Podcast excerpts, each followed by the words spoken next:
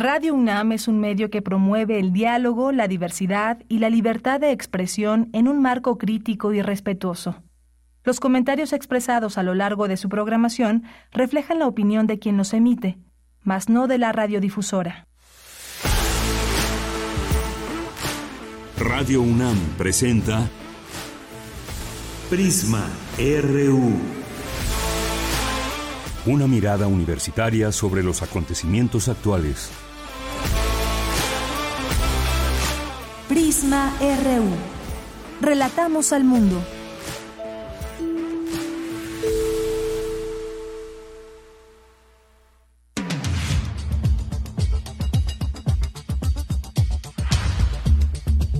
¿Qué tal? Muy buenas tardes. Muchas gracias por acompañarnos ya aquí en Prisma RU. Estamos iniciando en este jueves 4 de enero del año 2024.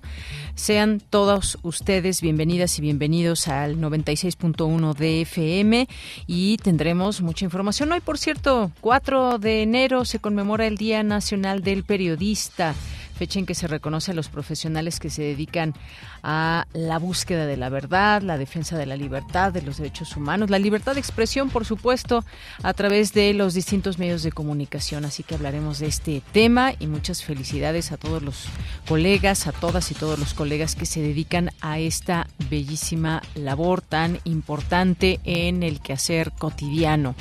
Es la una con cuatro minutos. Y bueno, además de esto, vamos a platicar también de eh, la Comisión de Derechos Humanos de la Ciudad de México y la UNAM, la Universidad Nacional Autónoma de México, eh, pues llevan a cabo, inauguraron ya la tercera edición del diplomado en materia de búsqueda de personas. Vamos a platicar con la presidenta de esta Comisión de Derechos Humanos aquí en la Ciudad de México, Nacheli Ramírez Hernández, para hablar de este tema tan importante. Ayer le dábamos cuenta de esta inauguración, hoy vamos a platicar más a detalle sobre este tema. También hay otro tema que nos pareció muy importante. Tiene que ver con, pues, eh, según el Fondo Monetario Internacional, México se ubica en el sitio número 12 entre las mayores economías mundiales, por encima de países como Corea del Sur, Australia o España. Los resultados de la economía mexicana rompieron pronósticos. Vamos a analizar el tema con el doctor Ernesto Bravo, académico e investigador del Instituto de Investigaciones Económicas, que estará aquí con nosotros analizando este tema. Y vamos a platicar también de, eh, pues ayer dábamos a conocer justamente en este espacio, el gobierno federal confirmó el rescate de 31 migrantes, pero más allá de este rescate, de esta coordinación entre autoridades, es importante hablar de estos peligros que aquejan desafortunadamente a muchas personas que transitan por nuestro país, que los mexicanos que migran tampoco están exentos, por supuesto, esto estamos hablando de migrantes de cualquier nacionalidad. Hablaremos de ello con el maestro Alan García Huitrón, experto en criminología y temas de seguridad. Esto en nuestra primera hora. En la segunda hora vamos a hablar de este tema internacional que prevalece iniciando este año y varias cosas que comentar. Me refiero al conflicto entre Israel y la Franja de Gaza. Israel ahora pide expulsar a palestinos de la Franja de Gaza. La Corte Suprema también, por otra parte, de la, le da un revés al gobierno de, de Netanyahu. Vamos a platicar de qué trata todo esto con la maestra Iraís Fuentes, que es académica de la Facultad de Ciencias Políticas y Sociales de la UNAM y también de la Facultad de Filosofía y Letras. Vamos a tener también eh, pues algunos materiales que compartir con ustedes y también pues algunas eh, canciones, música también que nos pueden hacer llegar que quieren escuchar en este espacio.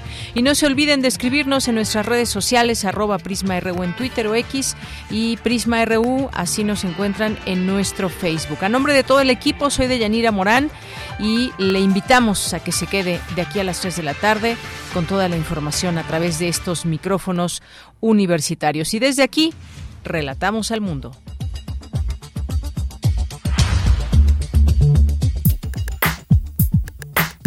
Relatamos al mundo. Relatamos al mundo.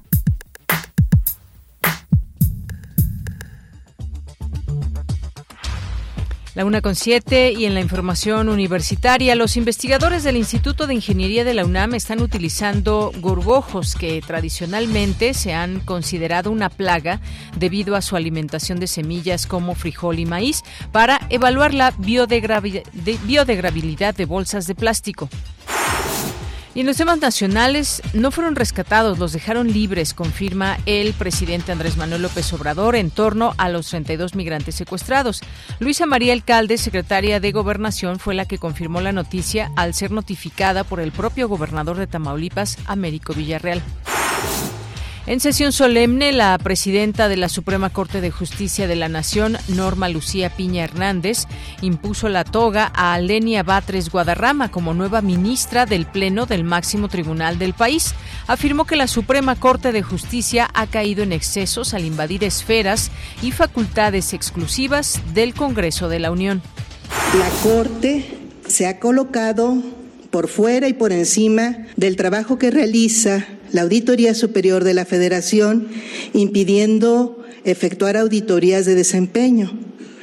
Ejerce poderes que están expresamente vedados en la ley como el otorgamiento de suspensiones en casos de acciones de inconstitucionalidad en contravención con el artículo 64, último párrafo de la ley reglamentaria de las fracciones 1 y 2 del artículo 105 de la Constitución Política de los Estados Unidos Mexicanos. Ha creado instancias como la tapa ante los tribunales colegiados de circuito en el incidente de inejecución de sentencias que no tienen sustento constitucional y prolongan los procesos. Se ha adjudicado facultades para legislar y determinar la reviviscencia de normas expresamente derogadas por el Congreso de la Unión. Ha incumplido además lo debo decir porque lo dije en el Senado, desde hace 14 años el artículo 127 constitucional que fija como límite para la remuneración de las personas servidoras públicas la establecida para el presidente de la República, disposición que no fue impuesta ni por el actual mandatario ni por las mayorías parlamentarias actuales. Bien, pues ahí las palabras de Lenia Batres Guadarrama, ya como nueva ministra ahí en el máximo tribunal del país. En más información, la Junta de Coordinación Política del Congreso de la Ciudad de México aprobó convocar a un periodo extraordinario de sesiones el próximo 8 de enero para que se vote el dictamen de ratificación o no de la actual fiscal de la Ciudad de México, Ernestina Godoy Ramos, quien concluye su mandato judicial el 9 de enero de este 2024. En la información internacional, el grupo Estado Islámico reivindicó este jueves la autoría del atentado en el sur de Irán con saldo de 84 muertos. La organización yihadista que dos eh, informó que dos de sus miembros activaron su cinturón de explosivos en medio de una gran multitud. El gobierno del presidente de Estados Unidos, Joe Biden, presentó una demanda contra Texas por considerar inconstitucional una ley que criminaliza a los migrantes que entren de manera irregular en ese estado fronterizo con México y permite detenerlos. Hoy en la UNAM, ¿qué hacer? ¿Qué escuchar? ¿Y a dónde ir? Si estás buscando algo que escuchar, te recomendamos el podcast de Descarga Cultura UNAM, El fin del universo. Vivimos en un universo que desde hace 13.800 millones de años se está expandiendo, y esa es una condición necesaria para su existencia, asegura la astrónoma mexicana Julieta Fierro. En esta charla impartida dentro del ciclo Grandes Maestros desde Casa, entre octubre y noviembre de 2020, la científica y divulgadora compartió las posibles vías de la finitud del universo. Ella nos comparte que un universo que no se expande es inestable y colapsa. Encuéntralo gratis en el canal de YouTube Descarga Cultura UNAM. ¿Qué pasa con el cerebro en Navidad? Nuestro cerebro sabe perfectamente cuándo es Navidad y actúa de forma distinta. ¿Qué pasa con la actividad cerebral ante el famoso espíritu navideño? de dónde viene y por qué todo mundo pasa por él en esta época del año. Descúbrelo en el canal Cultura UNAM de YouTube o en culturaunam.mx. ¿Te gustan los podcasts? Entonces vas a disfrutar de Diario de los Asombros, que en su capítulo 3, Alternativas de Justicia, de su tercera temporada, conoceremos el testimonio de Miriam Fraquia. Dijo Mandela que nadie conoce realmente una nación hasta que ha estado dentro de sus cárceles. Si conociéramos a México solo por sus cárceles, ¿qué pensaríamos del país? Encuéntralo gratis en cultura.unam.mx diagonal podcast.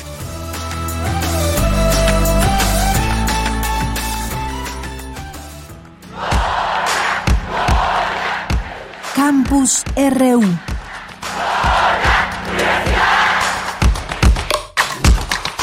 Trece horas con trece minutos entramos hoy a nuestro campus universitario. Liberación de migrantes derivado de una serie de factores, señala el presidente Andrés Manuel López Obrador. Mi compañera Cindy Pérez Ramírez nos tiene esta información. ¿Qué tal, Cindy? Muy buenas tardes.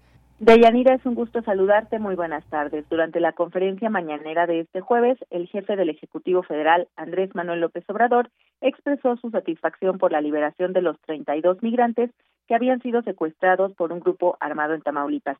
Aclaró que los delincuentes decidieron dejarlos en libertad y señaló diversos factores que contribuyeron a este desenlace, incluyendo el sensacionalismo de los medios. Que se intervino pronto todas las autoridades que es muy buena la autoridad, el gobernador de Tamaulipas, ayuda también el sensacionalismo, porque se sabe en todo el país, no es un asunto que pueda ocultarse, ¿no? Eran 31 y un niño, una niña, y ya les están tomando declaraciones, la mayoría venezolanos, también hondureños, y era el cobro de Sí, extorsión a familiares en Estados Unidos. Según las investigaciones preliminares, se tiene conocimiento de que en un principio los secuestradores retuvieron a los migrantes en una vivienda, sin embargo, como consecuencia de los operativos de seguridad implementados para localizarlos, optaron por liberarlos. Cuando hablé con el gobernador ayer, a los cinco minutos de que supimos me mencionó de que lo primero que hizo fue enviar a médicos en ambulancia para ver el estado en que estaban, que afortunadamente estaban bien, todos. Entonces los eh, tenían en un lugar y los llevaron a otro sitio, estacionamiento de un centro comercial, y ya se les eh, rescató y estamos contentos muy contentos porque están bien. Deyanira López Obrador ratificó que hasta este momento no se ha arrestado a ninguna persona vinculada con el secuestro de los 32 migrantes que transitaban en un autobús por Tamaulipas. No obstante, afirmó que la indagación sigue siendo responsabilidad de la Fiscalía Estatal y del Gobierno Federal. Hasta aquí mi reporte. Cindy, muchas gracias y buenas tardes. Muy buenas tardes. Bien, ahí lo que dice eh, esta información. Eh, optan por liberarlos y si no hubieran optado por esta por esta eh, salida, digamos, qué hubiera sucedido. Aquí lo importante también es eh, seguir en las investigaciones por parte de las autoridades estas zonas, estos caminos que suelen resultar peligrosos para las y los migrantes y sobre todo también detener a quienes fueron los autores de estas acciones, de esta acción de secuestrar a estos 32 migrantes y una niña que también viajaba con en este grupo. Bueno, y también hoy el presidente, por cierto, decíamos que en el marco del Día Nacional del Periodista, que es hoy, pues el presidente envió un abrazo, felicitación a los periodistas mexicanos, reveló que le hubiese gustado dedicarse al oficio del periodismo. Como ven, esto lo dijo en su conferencia de prensa. Eh, y bueno, pues ahí en una pregunta que a una pregunta que le hicieron y destacó que el periodismo es un oficio muy importante y muy noble, es lo que dijo, que le hubiese también gustado dedicarse a este oficio. Bien, pues vamos ahora, vamos ahora con la tercera entrega de nuestro anuario, este resumen anual. Adelante. Resumen anual 2023. Radio UNAM. Julio. Con el desarrollo e implementación de cuatro jardines para polinizadores, especialistas de la Coordinación Universitaria para la Sustentabilidad ofrecen espacios permanentes en diferentes sedes de la universidad para que abejas, abejorros, avispas, inclusive murciélagos obtengan alimento el Instituto de Geografía desarrolló un nuevo modelo dinámico que analiza el riesgo de inundaciones. Con esta propuesta, busca contribuir a fortalecer las estrategias de prevención y gestión ante esos fenómenos y crear los escenarios que podrían enfrentar las ciudades en el presente y futuro desarrollan en la UNAM antivenenos a partir de toxinas de alacranes peligrosos. En México se registran cerca de 250 mil casos de picaduras de estos animales y aproximadamente 40 defunciones al año. Agosto. Al dirigirse por última vez al Pleno del Consejo Universitario, el rector Enrique Graue agradeció el talento y esfuerzo desarrollados por la comunidad de la UNAM durante los últimos ocho años. Aseguró que la institución se consolidó como una de las 100 mejores universidades del mundo, creció la matrícula estudiantil en más de 34 mil estudiantes sin recibir un incremento real al subsidio federal y encaró con voluntad y determinación la emergencia sanitaria del coronavirus. En los tiempos que están por venir, es posible que sigamos escuchando voces que quisieran moldear a su manera la forma en que la Universidad Nacional toma sus decisiones y se gobierna a sí misma.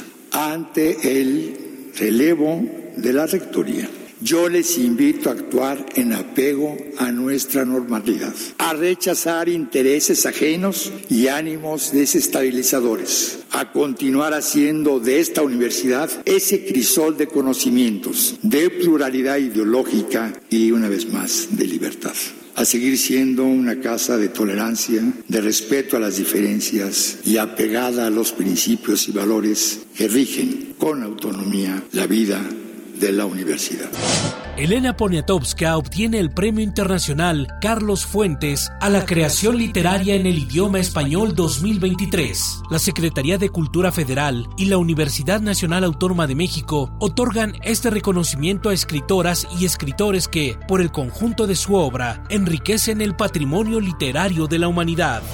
La Junta de Gobierno publica en la Gaceta UNAM la convocatoria para el proceso de nombramiento a la Rectoría, con lo que se da inicio formal a dicho proceso. Septiembre. Reflexionar sobre quiénes somos, de dónde venimos y a dónde vamos como individuos y sociedades forma parte de los cuestionamientos que busca motivar la nueva exposición 10 en Humanidades en Universum Museo de las Ciencias de la UNAM muestra los principales beneficios que recibe la sociedad por la investigación en humanidades y ciencias. Por su destacada defensa de los derechos universitarios y por impulsar múltiples transformaciones en favor de la igualdad de género en la UNAM, el rector Enrique Graue recibe la presea Dr. Jorge Carpizo 2023. El galardón lleva implícito el compromiso de las y los universitarios para actuar con justicia y equidad.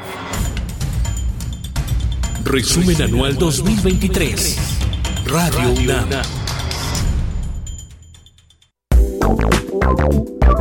Queremos escuchar tu voz. Síguenos en nuestras redes sociales. En Facebook como Prisma RU y en Twitter como arroba PrismaRU.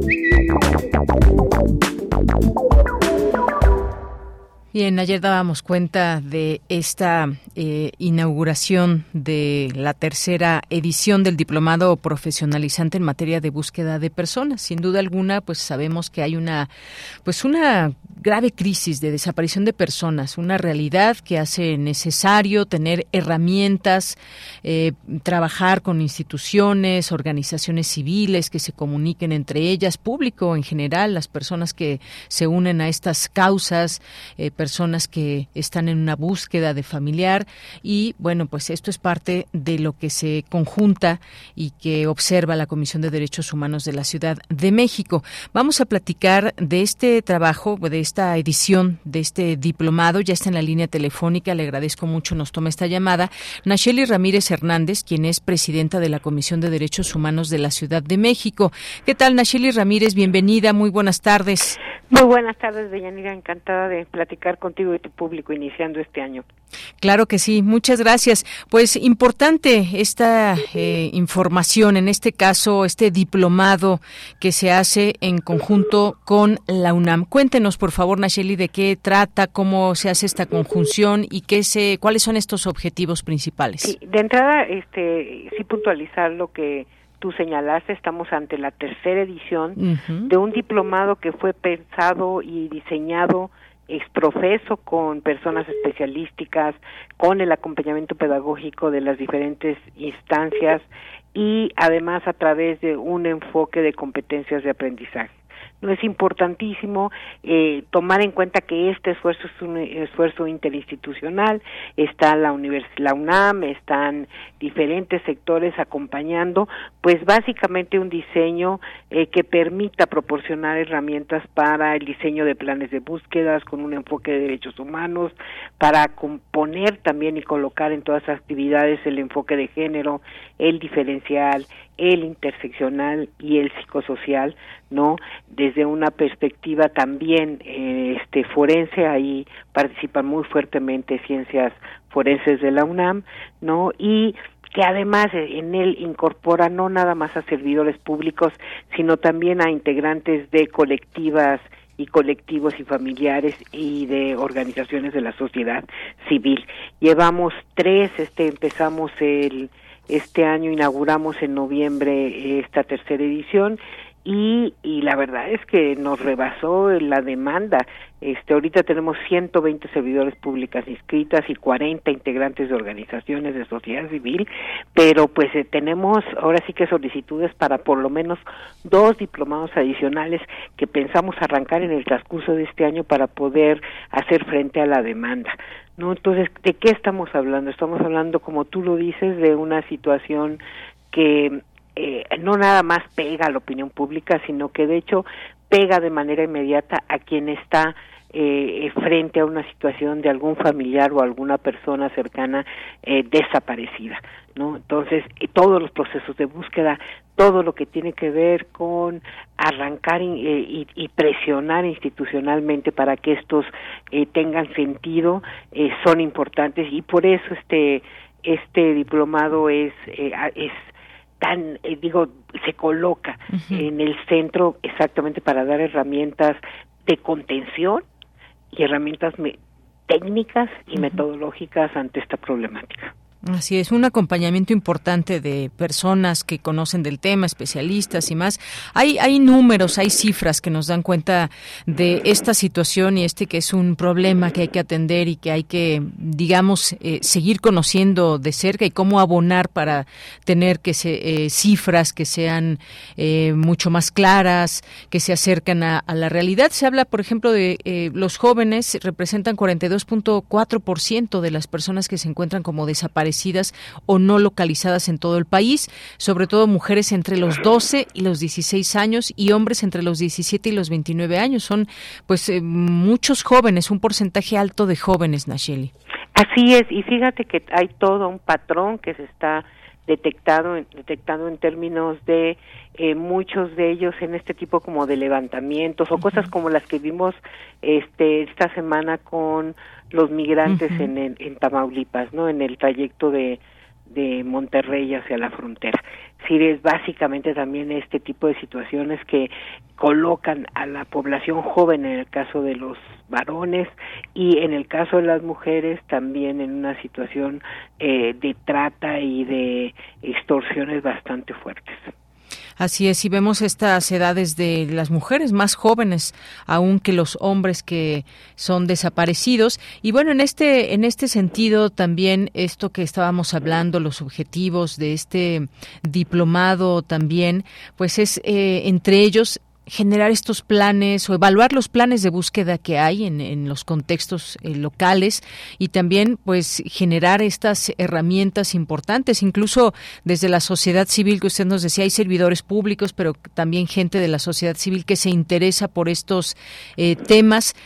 ¿Qué, aprender de todo esto o cómo va a eh, profesionalizarse en materia de búsqueda de personas que creo que es algo que hace mucha falta Sí, y además este nos coloca en un en un derecho emergente que de los que se llaman en construcción que es el derecho a ser buscado, Fíjate que se dice muy fácil, este pues busquen, ¿no? No, a ver, eh, se requiere eh, tener herramientas técnicas que permitan hacer un buen análisis de contexto, que te permitan que tu búsqueda esté acotada y que ésta, por lo tanto, tenga mejores resultados. ¿no? Y todo esto se tiene que hacer de manera muy rápida eh, las horas son importantes, sobre todo en los primeros momentos de que tú eh, te encuentras frente a alguna desaparición, para poder actuar y hacer estos estos planes de entrada de manera inmediata y después, en su caso, los que son a mediano y a largo plazo. ¿no? Efectivamente, porque esto justamente que usted mencionaba es muy importante. Eh, este diplomado, tengo entendido, tiene como eje transversal el derecho a toda persona a ser buscada, pero además también los enfoques de derechos humanos desde género, eh, interseccional, psicosocial. Hay muchas razones por las cuales una persona es desaparecida. Así es, y creo que es importante que, que se contemple que esto forma parte del marco de los derechos este, de los derechos humanos no y que esto eh, que todo lo que hay alrededor de esto implica una garantía de tus derechos y y la necesidad de poder restituir los derechos tanto para las personas desaparecidas como para sus familiares y, y personas cercanas, ¿no? Y fíjate que hay muchísimo interés, o sea, el diplomado en su primera eh, edición tuvo 67 personas servidores públicas y 29 integrantes de la sociedad civil, pero a las conferencias magistrales participaron 2.684 personas.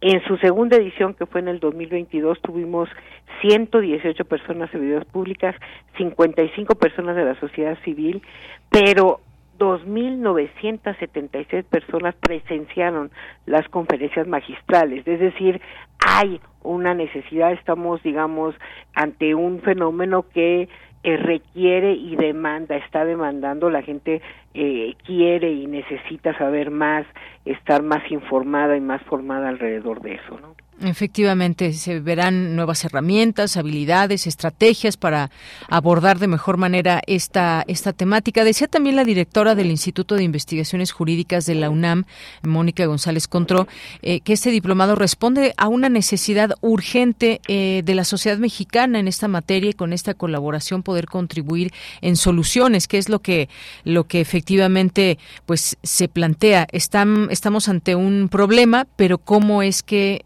se contribuye a las soluciones. Así es, como lo construimos y no nada más como lo señalamos. Y creo que coincido con Mónica González Contró que es eh, que es, un, es un, un proceso fundamental exactamente en la construcción de esa lógica, ¿no? Así es, efectivamente.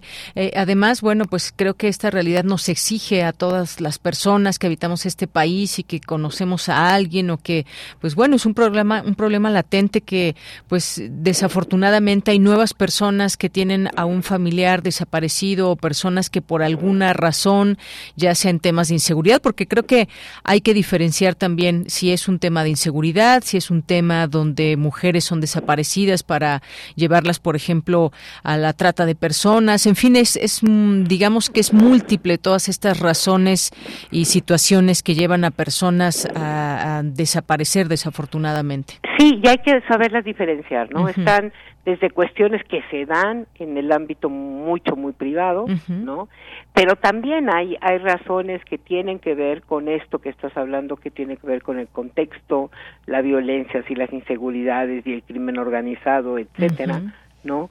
Hay otras que tienen que ver con lo que se llama desaparición este forzada, que es básicamente la que tiene que ver por actores del Estado, ¿no? Que son las menos, pero están ahí, eh, ahí presentes y todas tenemos que diferenciarlas para poder tener mejores soluciones. Y esa es la intención del diplomado, es cómo nos vamos formando cada vez más y cada vez más este, personas alrededor de lo que esto implica. Mira, han participado personas no nada más de la Comisión Nacional de Búsqueda, sino de comisiones locales como la de Oaxaca, la de Tabasco, la de Hidalgo, Jalisco, Querétaro, Veracruz, Guanajuato, Baja California y también la Ciudad de México, personal de la Guardia Nacional, del Instituto Nacional de Migración, de la Secretaría de Gobernación Federal también, este de las comisiones estatales de derechos humanos como es la de Nuevo León, es decir, las fiscalías generales tanto de la Ciudad de México como la de Veracruz y la del Estado de México Puebla,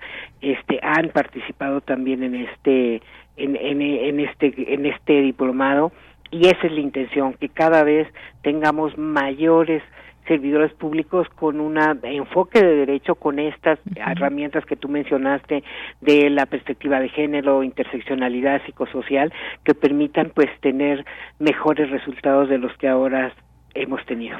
Claro, es un trabajo enorme y aquí destacar también, por supuesto, esta parte que se hace de forma multidisciplinaria para poder profesionalizar en un tema eh, enorme y tan complejo, eh, Nacheli. Sí, importantísimo. Imagínate para nosotros, la verdad, desde la Comisión de Derechos Humanos de la Ciudad de México, trabajar con el Instituto de Investigaciones Jurídicas y la Licenciatura de Ciencias Forenses de la Universidad Nacional Autónoma de México es un lujo, ¿no? Eh, es verdaderamente un referente de que estamos poniendo una oferta con alta calidad, no nada más de compromiso que eso lo tenemos, sino también técnica, eh, de especialistas y de una expertise y por su lado también le permite a la universidad este pues aterrizar muchas de las cosas que a veces se podrían quedar nada más en procesos de investigación o generación de conocimiento y hacerlas más concreto pues porque están ahí las colectivas porque ahí está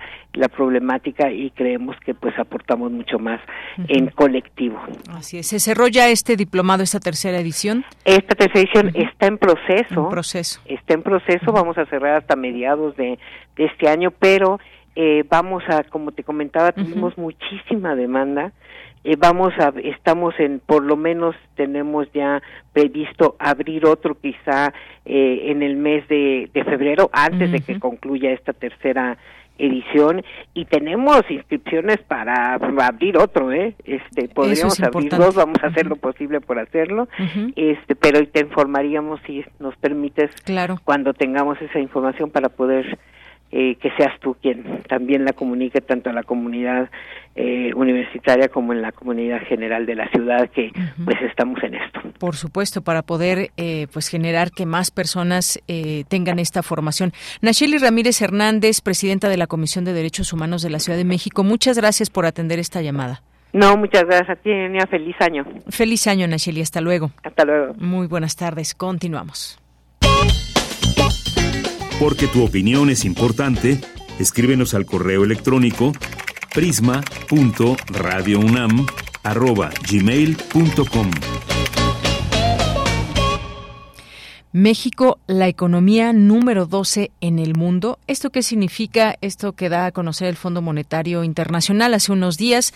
Hablemos del tema. Ya está en la línea telefónica el doctor Ernesto Bravo. Él es académico e investigador del Instituto de Investigaciones Económicas con especialidad en estudios hacendarios y del sector público. Sus líneas de investigación, economía financiera. ¿Qué tal, doctor Ernesto Bravo? Muy buenas tardes.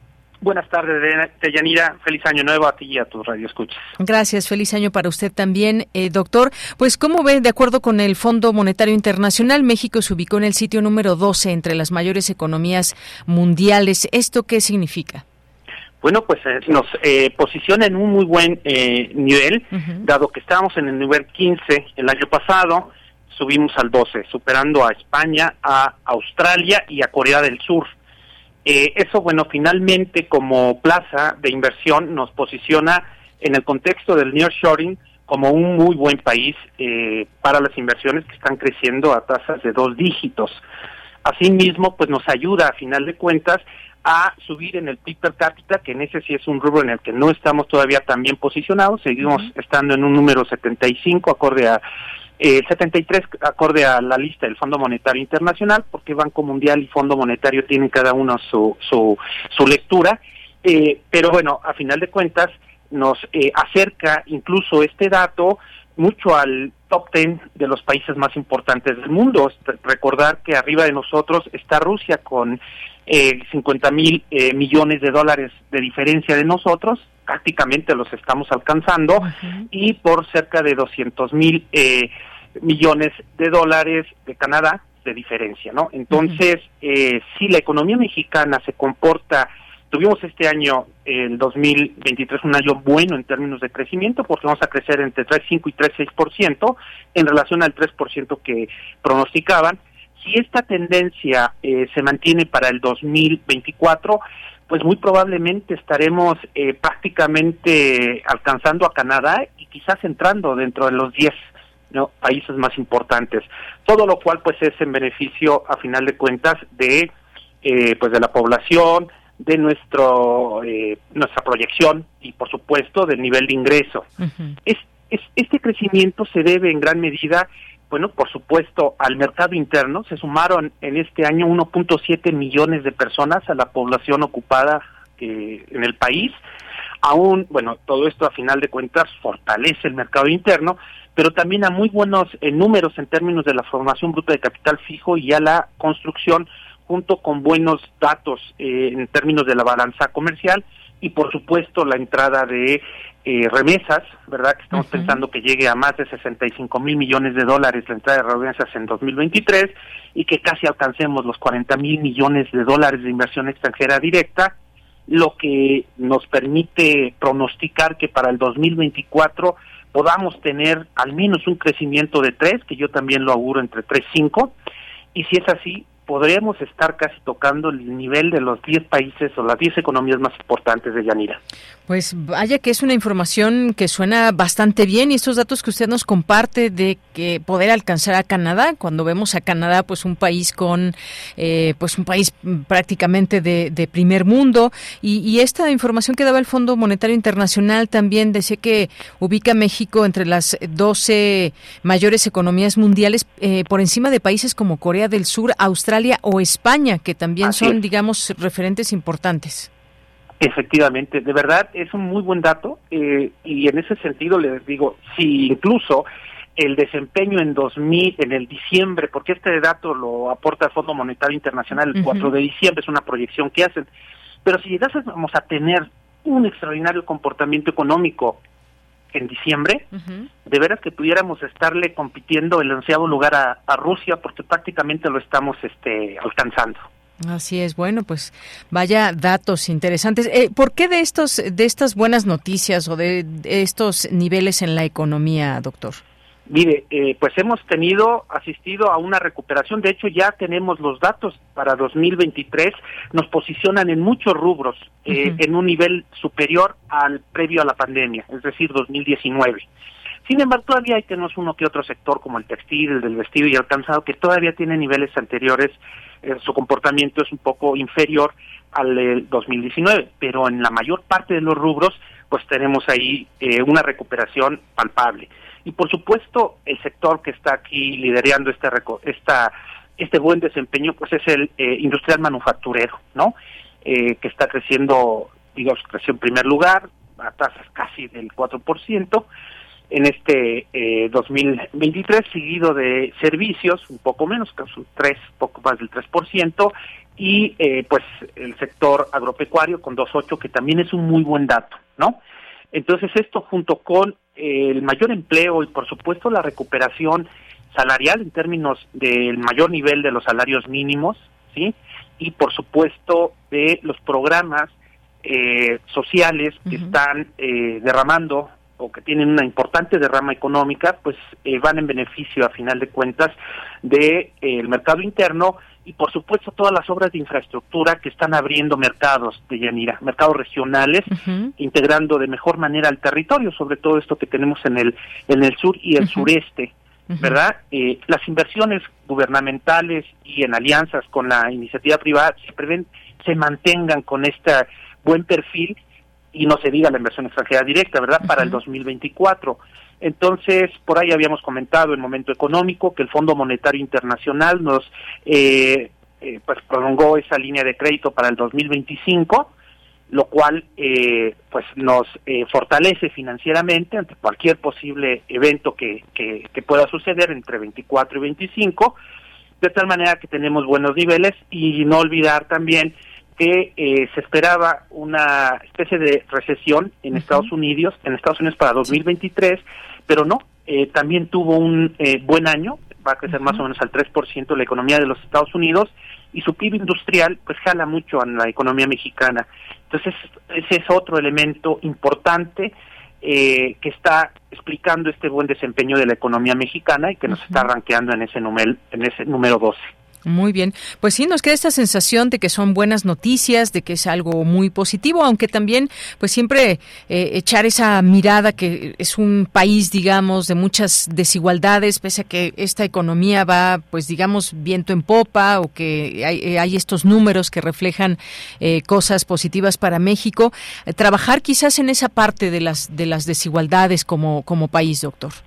Por supuesto, de Yanira. Te comentaba que nuestro PIB per cápita no es de los mejores. Estamos franqueados ahí en el 73, es cerca de 11.500 millones de dólares. Podemos eh, llegar a 12.500 millones, que es el eh, PIB per cápita mundial. Es decir, estamos eh, por abajo de la media mundial, ¿verdad? Y este buen desempeño nos va a acercar a ese nivel, ¿sí? Lo cual finalmente nos va a permitir de consolidarse esa condición avanzar y por supuesto eh, luchar en este problema de la pobreza y la desigualdad que tenemos en el país eh, agudos eh, aceleradamente para que se corresponda este nivel económico a nivel internacional como economía 12 con el PIB per cápita en donde sí estamos todavía muy atrasados y no corresponde al nivel de desarrollo eh, que tenemos como país. Claro. Y bueno, pues 2024, un año en que se definirá el rumbo, un rumbo político para el país también. Tendremos cambio de presidente. Hay estos programas sociales que usted mencionaba, estas eh, infraestructura, obras, sobre todo en la parte del sureste, inversiones gubernamentales, que bueno, pues ahora, como usted mismo lo menciona, pues han dado estos buenos resultados. Veremos qué sucede y seguiremos, por supuesto, analizando qué pasa en nuestro país y luego de este anuncio? Hay tres grandes riesgos, o más no grandes riesgos, tres riesgos probables que en el 2024 podamos enfrentar. El primero es que haya problemas en las elecciones con Estados Unidos, que es un año también eh, de elecciones allá y puede afectar a la parte económica. El segundo es también las elecciones en nuestro país y por supuesto que los conflictos internacionales se salgan de control o se sean incrementando, ¿no? En ese aspecto desafortunadamente para el mundo, pero afortunadamente para la economía eh, de México, pues estos eh, conflictos han beneficiado a la economía mexicana por lo del nearshoring y precisamente esta cobertura de los capitales que buscan plazas más seguras y rentables. México es una es una de ellas eh, y además tenemos a nuestro favor el control de la inflación. Ya el titular del ejecutivo dijo que van a redoblar esfuerzos para eh, seguir combatiendo la inflación, junto con la recuperación del ingreso, creemos que nos puede consolidar y yo sí auguro eh, que para el próximo año de Yelida estemos eh, pues festejando que quizás México esté en el número 10. Esperemos ver si la atinamos. ¿no? Ojalá que sí, ya estaremos platicando, doctor Ernesto Bravo. Por lo pronto, muchísimas gracias por estar aquí en Prisma RU de Radio UNAM. A ustedes, muchas gracias. Saludos. Hasta luego, gracias. El doctor Ernesto Bravo es académico e investigador del Instituto de Investigaciones Económicas de la UNAM. Continuamos. Queremos escuchar tu voz. Síguenos en nuestras redes sociales. En Facebook como Prisma RU y en Twitter como arroba PrismaRU. Una de la tarde con 45 minutos y le doy la bienvenida al maestro Alan García Huitrón. Él es experto en criminología y temas de seguridad. Maestro Alan, buenas tardes. ¿Qué tal, Deyanina? Muy buenas tardes. Un saludo a ti y a tu auditorio. Gracias y pues un excelente año, maestro. Eh, pues hablar de este tema de la migración y los peligros que enfrenta.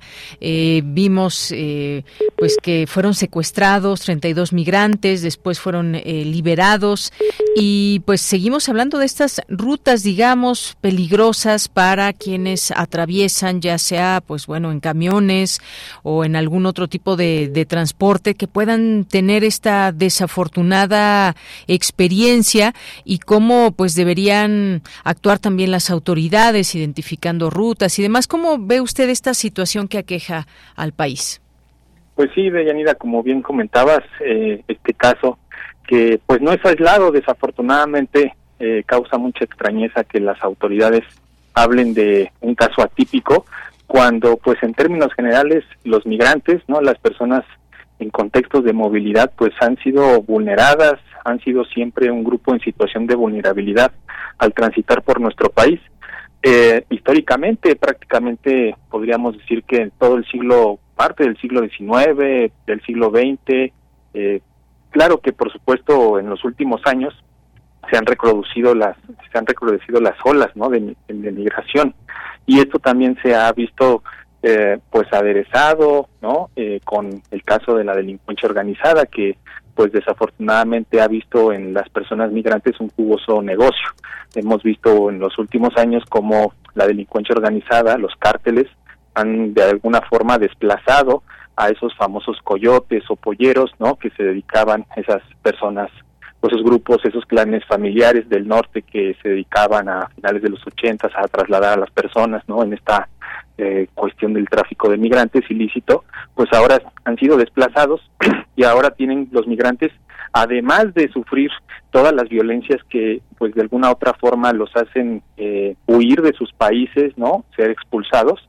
Además de eso, ahora tienen que sufrir también, enfrentarse a las violencias que sufren en el tránsito, ¿no? Como los secuestros, las extorsiones, la trata de personas, los homicidios, etcétera, etcétera. Entonces, por supuesto que no es atípico, ¿no? Los migrantes son de los grupos en situación de vulnerabilidad históricamente y México siempre ha sido un país eh, pues podríamos decir, eh, peligroso y riesgoso para las y los migrantes. Claro, lo que estamos viendo justamente es eso. Hace unos días hablábamos eh, más en el enfoque de por qué las personas migran, eh, los acuerdos que debe haber en la región para pues evitar que las personas salgan de sus países, pero obviamente ofreciéndoles algo que pues no tienen quizás en este momento y que buscan por eso llegar a Estados Unidos principalmente, aunque ya vemos pues muchos migrantes establecidos aquí en nuestro país o en espera de que tengan un permiso, de que puedan viajar de manera legal a Estados Unidos, de que se contacten con sus familiares y demás, pero todo esto estamos viendo, pues se genera eh, desafortunadamente también estas redes de extorsiones que hay. Se habla, por ejemplo, de hasta mil dólares por por eh, por persona que piden a los familiares de migrantes que ya tienen algún familiar, por ejemplo, en los Estados Unidos y esta situación a la que se enfrentan y cómo cómo también cómo debe de enfrentarse, qué le toca a cada autoridad, qué le toca pues a los gobiernos, a las comunidades por donde atraviesan los migrantes, que bueno, pues estamos hablando de varios estados de en nuestro país. Sí, en realidad son son redes, ¿no? Son redes de criminalidad eh, organizada en la cual por supuesto también hay participación activa de de las autoridades, ¿no? Ya sea los eh, agentes aduaneros, los agentes de migración, eh, Guardia Nacional, incluso en algunas ocasiones los militares. O sea, fíjate, te decía que en los años 80 es cuando observamos como la última eh, contemporánea ola de migración, ¿no? Empieza a ser muy fuerte, sobre todo por mm, factores como las guerras civiles en Centroamérica, ¿no? Que también son muy importantes para que sean desplazados, para que migren, el programa de braceros, el Telecan, son muchos factores que de alguna forma se empezaron a combinar para que desde los años 80 se empezaran ¿no? a, migrar estas personas. Y en un primer momento, fíjate, es interesante que quienes eh, cobraban cuotas, ¿no? Quienes extorsionaban, pues eran los agentes, eh, los agentes eh, de migración, los agentes aduaneros. Posteriormente ya empezaron a surgir lo que te comentaba de los coyotes, de los polleros, que eran pues grupos familiares, ¿no? Del norte que conocían las rutas, que conocían muy bien las zonas. Y ahora, como te decía, vemos que hay un tercer actor, que es la delincuencia organizada, los cárteles, que eh, pues en realidad su participación es, es compleja porque no solamente ah, participan en el tráfico de migrantes, sino que utilizan, como te decía, al migrante también para, por ejemplo, traficar drogas o para extorsionarlos o para reclutarlos de manera forzada a su organización o para la trata de personas.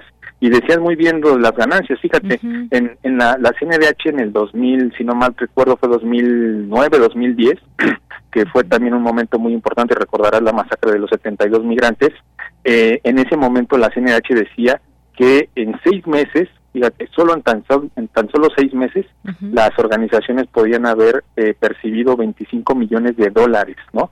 Con casi 10 mil víctimas de secuestro y de extorsión de, migrantes por parte de los cárteles. Entonces, es un negocio muy jugoso, muy muy importante y que se lo están eh, peleando las organizaciones criminales, ¿no? Entonces, por supuesto que sí es importante también mencionar que eh, no por ser migrantes, porque muchas veces se tiene esta esta opinión o esta creencia, ¿no? Que en su momento fue incluso verdad, ¿no? Era un delito que se perseguía, pero últimamente con los convenios internacionales, el enfoque de derechos humanos, las reformas que ha habido en nuestro país, pues el ser migrante no es ningún delito, no hay que criminalizarlos y por el contrario, el Estado tiene la responsabilidad de garantizar la dignidad, de garantizar un paso eh, pues sin riesgos, sin violencia, sin delitos, y es allí donde tenemos que también poner el, el, el, dedo sobre, sobre la mesa, ¿no? La responsabilidad del Estado.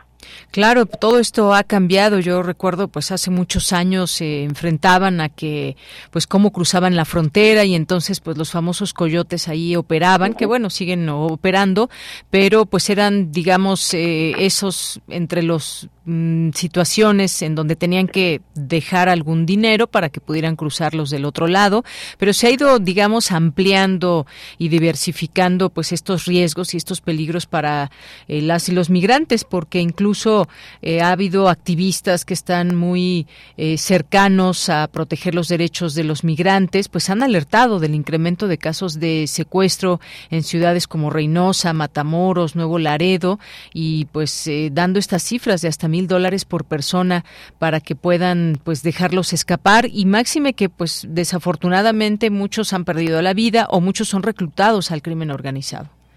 Sí, muchos son reclutados, muchos pierden la vida, o sea, es un contexto de vulnerabilidad tremendo, ¿no? eh, fíjate, si vemos, por ejemplo, las cifras, ahora que, como ya sabemos, se ha eh, como modificado, ¿no? El Registro Nacional de Personas Desaparecidas y No Localizadas, pues tenemos, por ejemplo, que mm, mm, más o menos como 2.000, 2.500 personas son de distintas nacionalidades, ¿no? Tenemos, por ejemplo, en ese registro hay 789 personas de Honduras, 630 aproximadamente de Guatemala, 400 de Colombia, 290 de El Salvador, 210 de Nicaragua y, y 260, perdón, de, Venezuela. Y 7.600, fíjate, sin nacionalidad. Sin nacionalidad. Pues estamos hablando de más de 10.000 personas, cerca de 10.000 personas que están desaparecidas o no localizadas en nuestro país, que provienen de estos países. Es una, es una situación sin duda sistemática, generalizada y no atípica, ¿no? Por eso eh, decíamos al principio que es extraño que la autoridad diga que esto es atípico cuando es histórico, es estructural, ¿no? La situación que viven los migrantes en nuestro país y que se ha convertido ya también en una bandera de muchos colectivos, de muchas organizaciones que buscan a sus familiares de, países de Centroamérica y Latinoamérica y México no, no está respondiendo como debe. Así es.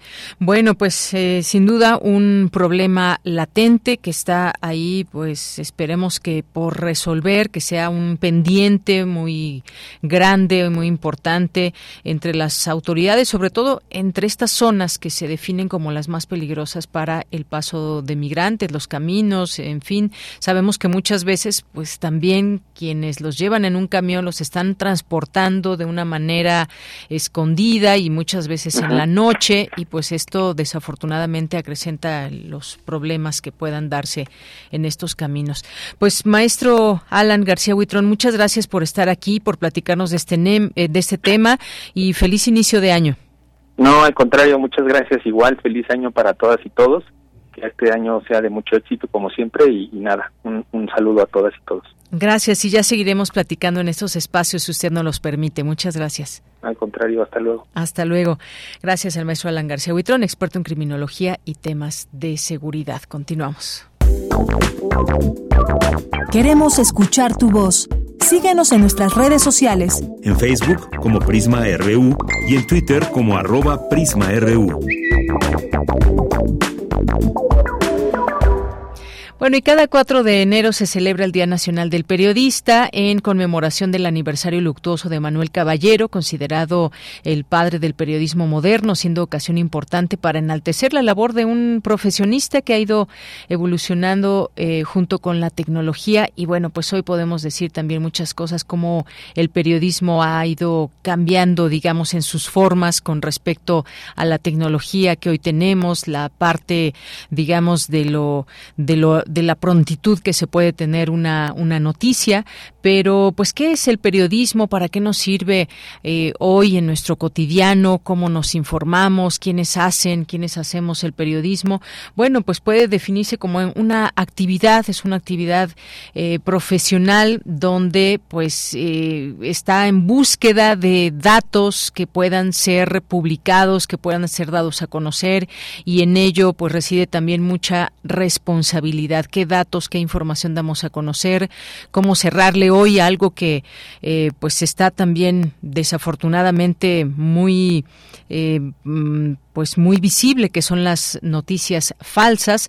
Bueno pues también toca al, al, periodista no no promover ni mucho menos noticias que puedan estar faltas a la a la realidad. En esta búsqueda dicen muchos de la verdad. El caso es que se tiene que contribuir desde el periodismo a tratar de generar también cambios desde la información que se da a conocer. Es un producto de una actividad la información, en donde hay, por cierto, una formación importante que se genera desde las universidades donde se da esta carrera, donde se imparte la carrera de comunicación o periodismo como tal, que tiene también estas distintas vertientes. Hay muchas posibilidades también desde la comunicación y desde el periodismo.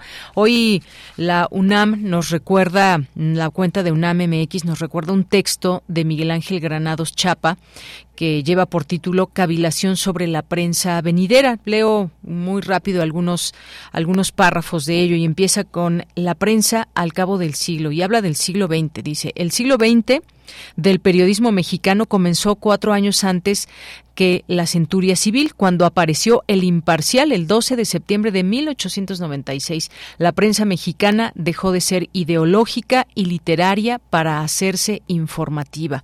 Más adelante dice, recibía subsidio gubernamental, oculta como sigilosa, aunque ostensible era su correspondiente posición oficialista. Dice también, en las décadas siguientes la prensa fue principalmente vehículo de propaganda con disfraz noticioso, para que cumpliera ese cometido político, ingrediente sustancial del sistema presidencialista y regido por un partido dominante casi único, la industria periodística se benefició de un omnímodo régimen proteccionista y de modo inexorable a ese paternalismo provenía unida la corrupción, de suerte que en su terreno floreció lustrosa la paradoja de empresas pobres y empresarios ricos. Luego ya llega el siglo XXI. El siglo XXI, sin embargo, llegó con mayor anticipación que en su hora el 20. Y bueno, pues les voy a compartir algunas otras partes de este texto más adelante, porque en este momento ya tenemos que ir a un corte y regresaremos a nuestra segunda hora de Prisma RU. Prisma RU. Relatamos al mundo.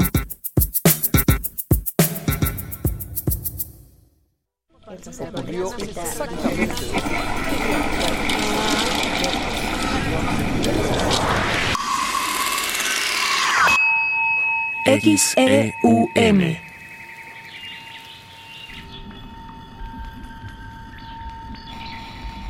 Radio UNAM. Experiencia sonora. Lo social, lo político, lo económico, lo cultural son fenómenos que nos competen a todas y a todos. Nada debe sernos impuesto, porque tenemos una voz, una opinión, tenemos derecho a debate. Analiza lo que sucede en la sociedad en compañía de universitarios, juristas, especialistas y activistas. Con Diego Guerrero, los martes a las 16 horas por Radio UNAM. Experiencia sonora. El Tribunal Electoral defiende tu lugar en la democracia. Gracias a sus decisiones, hoy nuestro Congreso es el más plural de la historia, al garantizar la representación de integrantes de las comunidades indígenas, LGBTTIQ+, y afromexicana. También a que las y los mexicanos migrantes residentes en el extranjero y las personas con discapacidad tengan representación política en la Cámara de Diputados. Un tribunal de derechos a favor de los grupos históricamente discriminados. Tribunal Electoral, protege tu voto, defiende tu elección. Existen distintas versiones de México. El México de los creadores, el México de quienes se esfuerzan, de quienes quieren llegar lejos, de quienes estamos unidos. Pero el 2 de junio del 2024 todos seremos parte del mismo México, el que participa. Decidiremos con nuestro voto el rumbo de nuestro país. Si aún no solicitas tu INE, está desactualizada o ya no es vigente, acude a tu módulo. Tienes hasta el 22 de enero para hacerlo. En estas elecciones, con mi INE, participo. INE.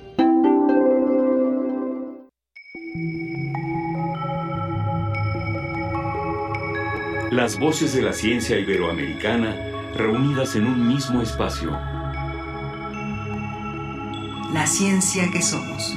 Ciencia y tecnología en México e Iberoamérica. Viernes a las 10 horas por el 96.1 de FM. Radio UNAM. Experiencia sonora.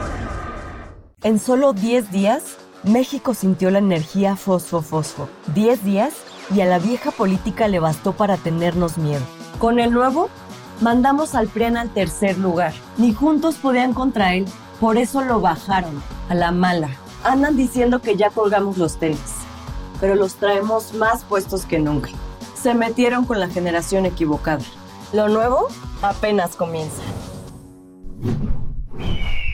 Movimiento Ciudadano. Ahí viene la cuarta transformación, con este ritmo que está sabrosón, unidos en una revolución que mi México lindo merece hoy. Ay, a la izquierda como el corazón.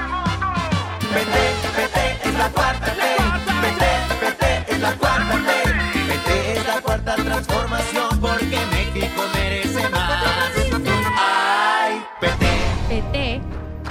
la 4T. Mi nombre es Manuel y tengo autismo. Nunca he conocido a un locutor de radio como yo. Me llamo Jorge y soy invidente. El otro día mi hijo me preguntó que por qué no había papás como yo en la televisión. Me partió el alma no saber qué responder. Mi nombre es Patricia y mi sueño es ser reportera. No lo hago porque me da miedo que me juzguen por usar los pies como mis manos. No te hagas ideas. La idea es que me conozcas. No te hagas ideas. La idea es que me conozcas. No, te, hagas ideas. La idea es que me conozcas.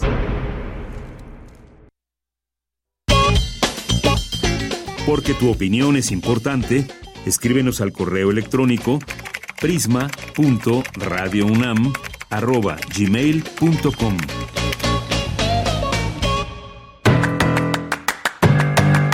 Mañana en la UNAM, ¿qué hacer? ¿Qué escuchar? ¿Y a dónde ir?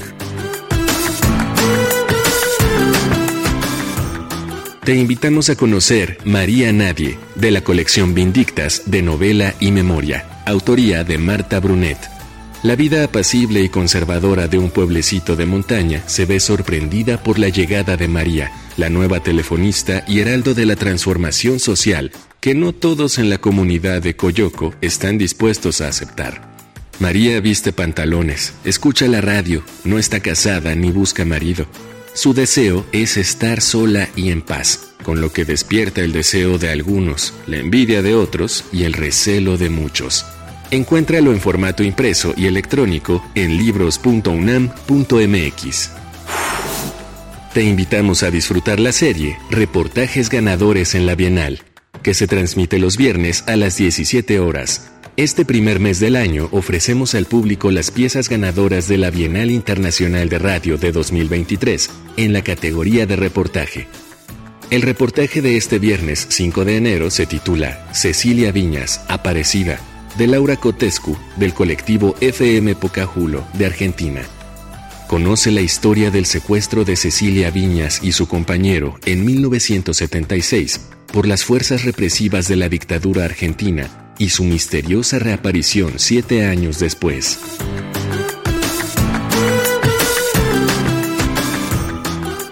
Bien, pues estamos de regreso. Muchas gracias por continuar en el 96.1 de FM de Radio UNAM. Gracias por sus mensajes que nos hacen llegar en Facebook, en Twitter, aquí a Prisma RU. Les agradecemos, por supuesto, siempre esta posibilidad de conocer sus opiniones sobre lo que aquí vamos presentando. Y pues justamente eh, vamos a mandar saludos en este momento a quienes nos escriben como José Luis Méndez, Jorge Fra, que nos dice, insisto, todos esos centroamericanos que salen de sus países deben de luchar internamente con sus malos gobiernos porque el camino a los Estados Unidos les causa muchos estragos de robos, extorsión, secuestros, asesinatos, así como la nulidad para entrar a los Estados Unidos. Pues sí, yo creo que muchos sí se la piensan antes de salir, antes de abandonar su, su lugar de origen. Eh, e incluso a su familia eh, pero debe ser una situación bastante difícil, como hemos podido aquí en, en, distintos momentos a lo largo de estos años que hemos tenido posibilidad de estar aquí en Prisma RU y dar voces a muchas personas que incluso escriben, han escrito libros sobre migrantes desde distintos ángulos de cómo ver este, este problema, un problema como creo que lo que lo caracteriza es la complejidad de las razones por las cuales una persona sale de su país y cómo lo hace y a dónde quiere llegar y por qué y pues son tantas cosas. Y esta situación también que tiene que ver con pues con las realidades de cada país y con los gobiernos que también están involucrados no porque Estados Unidos no eh, tenga este problema, digamos, de manera interna, que la gente no se quiera salir de Estados Unidos irse a otro lugar. Bueno, sí los hay, pero son distintas razones, pues que comprenda también eh, sus gobiernos, no solamente un presidente, sino también estados por los que llegan, a los que llegan migrantes y que se asientan ahí. Es, es, un, es una situación como dicen, de un, un monstruo de mil cabezas. Gracias, Jorge Fra. Javier Flores nos dice un gran abrazo, muchas felicidades a todos los que hacen periodismo. Sin ustedes no sabríamos qué acontece en otras latitudes del mundo y más cordialmente de Yanira, felicidades. Muchas gracias, Javier Flores. Te agradezco mucho y pues hay que seguir generando estos canales informativos también apegados a pues a la ética periodística que a mí me parece algo también muy importante dentro del quehacer de todas las personas que nos dedicamos a todo esto. Gracias. Eh, Javier Flores, César Soto, también buen jueves sonoro en Radio UNAM. Gracias César, eh, Jorge, ya listos de Yanira para escuchar el noticiero. Eh, también dice, y de México, y desde luego, saludos. Gracias aquí por los comentarios, Jorge.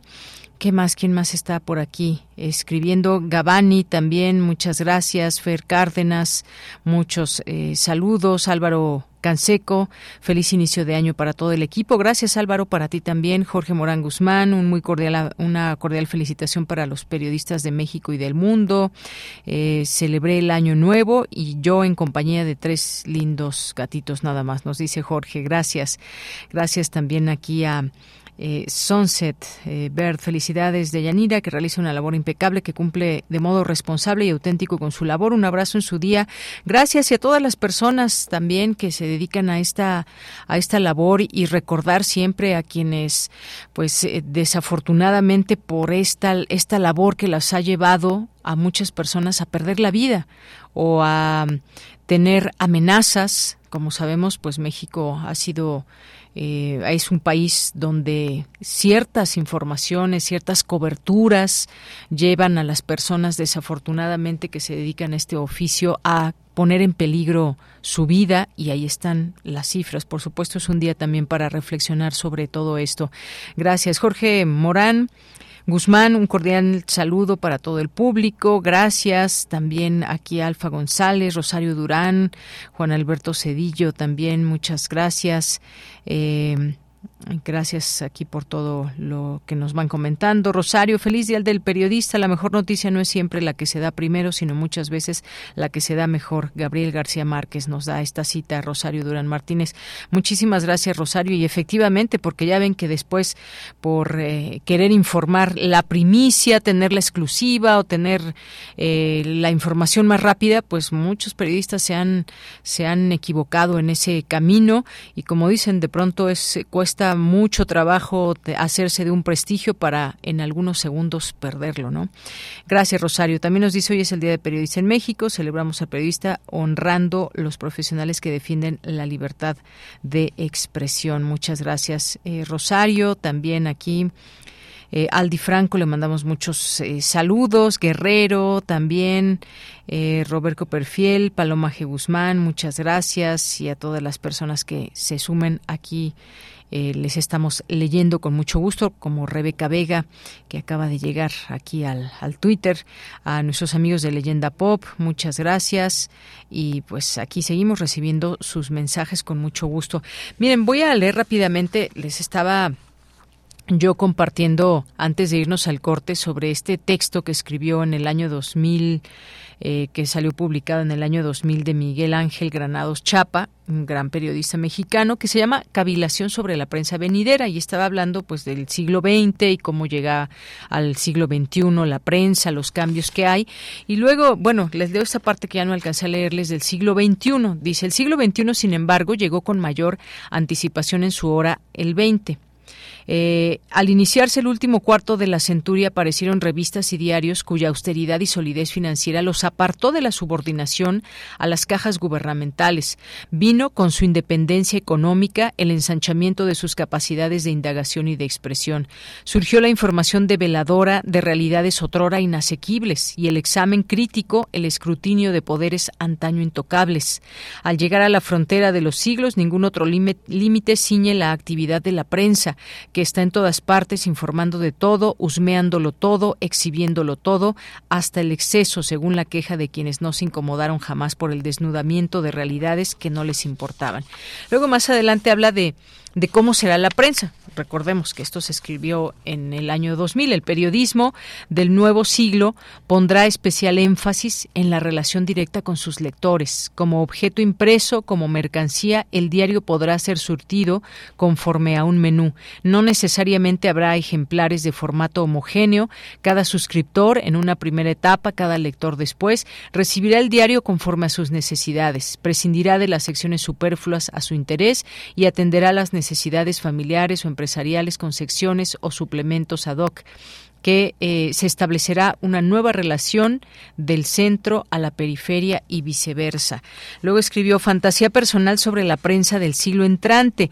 Imagino que seguirá habiendo lectores de periódicos por atavismos culturales y aún fisiológicos no desaparecerán los, em, impresos, libros y publicaciones de aparición regular. No cundirá por más que sea prestigioso el nefasto y por fortuna singular dictamen de Borges, quien no leía periódicos no solo por su imposibilidad material, sino por convicción y, conveniencia. No quería distraerse eh, con la suma de trivialidades. No quería distraerse con la suma de trivialidades de que consta cada edición diaria y cuando ocurre algo digno de ser en verdad conocido, concluyó como la llegada del hombre a la luna, de todos modos se entenderá, se enterará perdón, se enterará. Imagino, pues, a lectores vivos, demandantes, los veo teniendo acceso a la red, pero no adictos a navegar, quizá porque se temen náufragos de la inmensidad del mar informativo. Que bueno, pues ahora ya estamos adictos a la, navegación, ¿no creen? Bueno, parte de lo que escribía, si usted quieren, eh, quieren consultar ese texto completo, pónganle así en el buscador Cavilación sobre la prensa venidera de Miguel Ángel Granados Chapa y ahí aparece junto con esta pregunta, ¿cómo será la prensa del nuevo milenio en la era de la información cibernética? Bueno, pues ahí les recomendamos este texto. Por lo pronto, pues nos vamos ahora a la información con Cindy Pérez Ramírez. Estudiantes universitarios están llevando a cabo evaluaciones de bolsas de plástico mediante el uso de larvas de gorgojo. Escuchemos, adelante Cindy.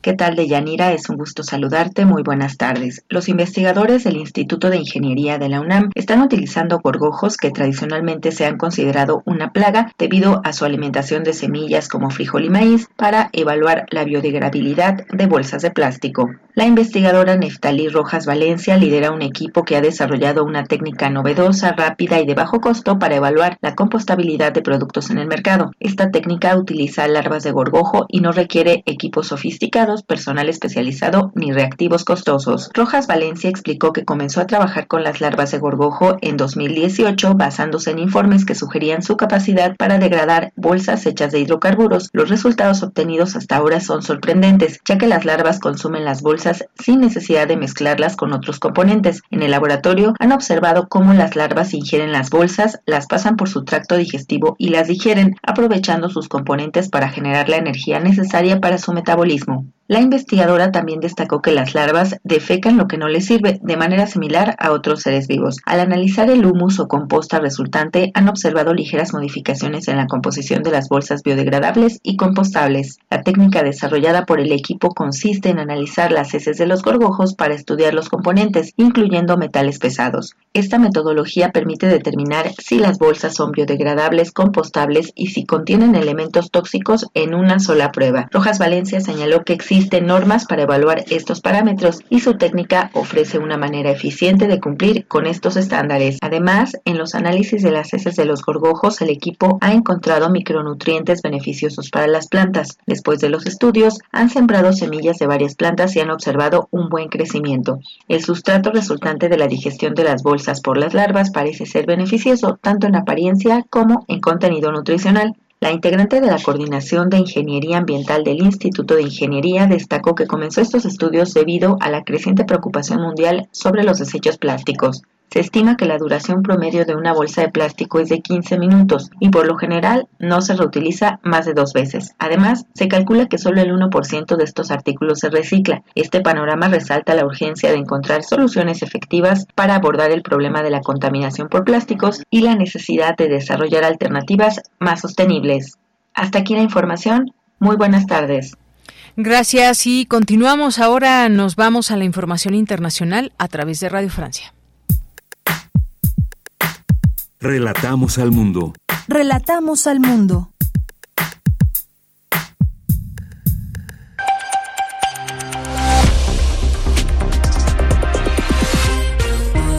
Bienvenidos al flash informativo de Radio Francia Internacional. Hoy es jueves 4 de enero. En los controles técnicos nos acompaña Carmen Pételo. Vamos ya con lo más importante de la jornada. Danae Rivadeneira.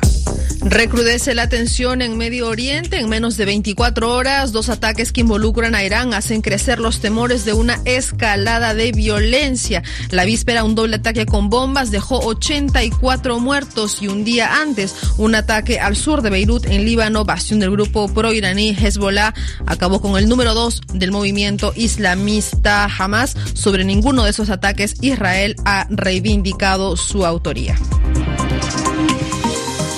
El presidente de Rusia, Vladimir Putin, firmó un decreto que prevé la concesión de la ciudadanía rusa a los extranjeros que firmen un contrato con el ejército ruso durante la guerra en Ucrania. El decreto también permite solicitar la ciudadanía a militares extranjeros en retiro por motivos de salud o los que ya cumplieron su contrato con las Fuerzas Armadas. Putin afirma que a diario unas 1.500 personas firman contratos con el ejército.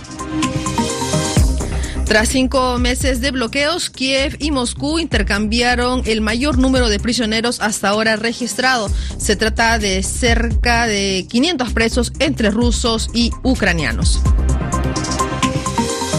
El primer ministro británico, el conservador Rishi Sunak, afirmó que espera convocar las próximas elecciones legislativas en los últimos seis meses de este año 2024. Descarta así la posibilidad de unas anticipadas en mayo.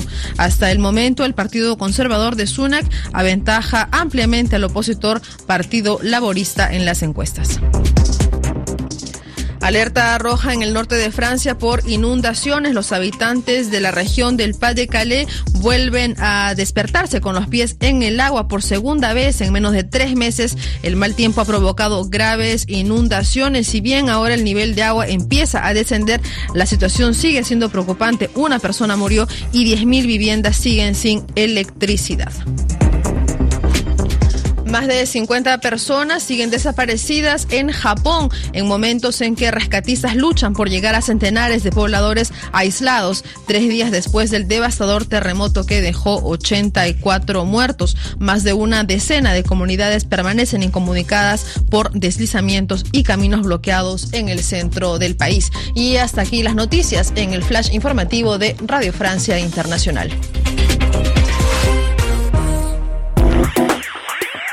Queremos escuchar tu voz.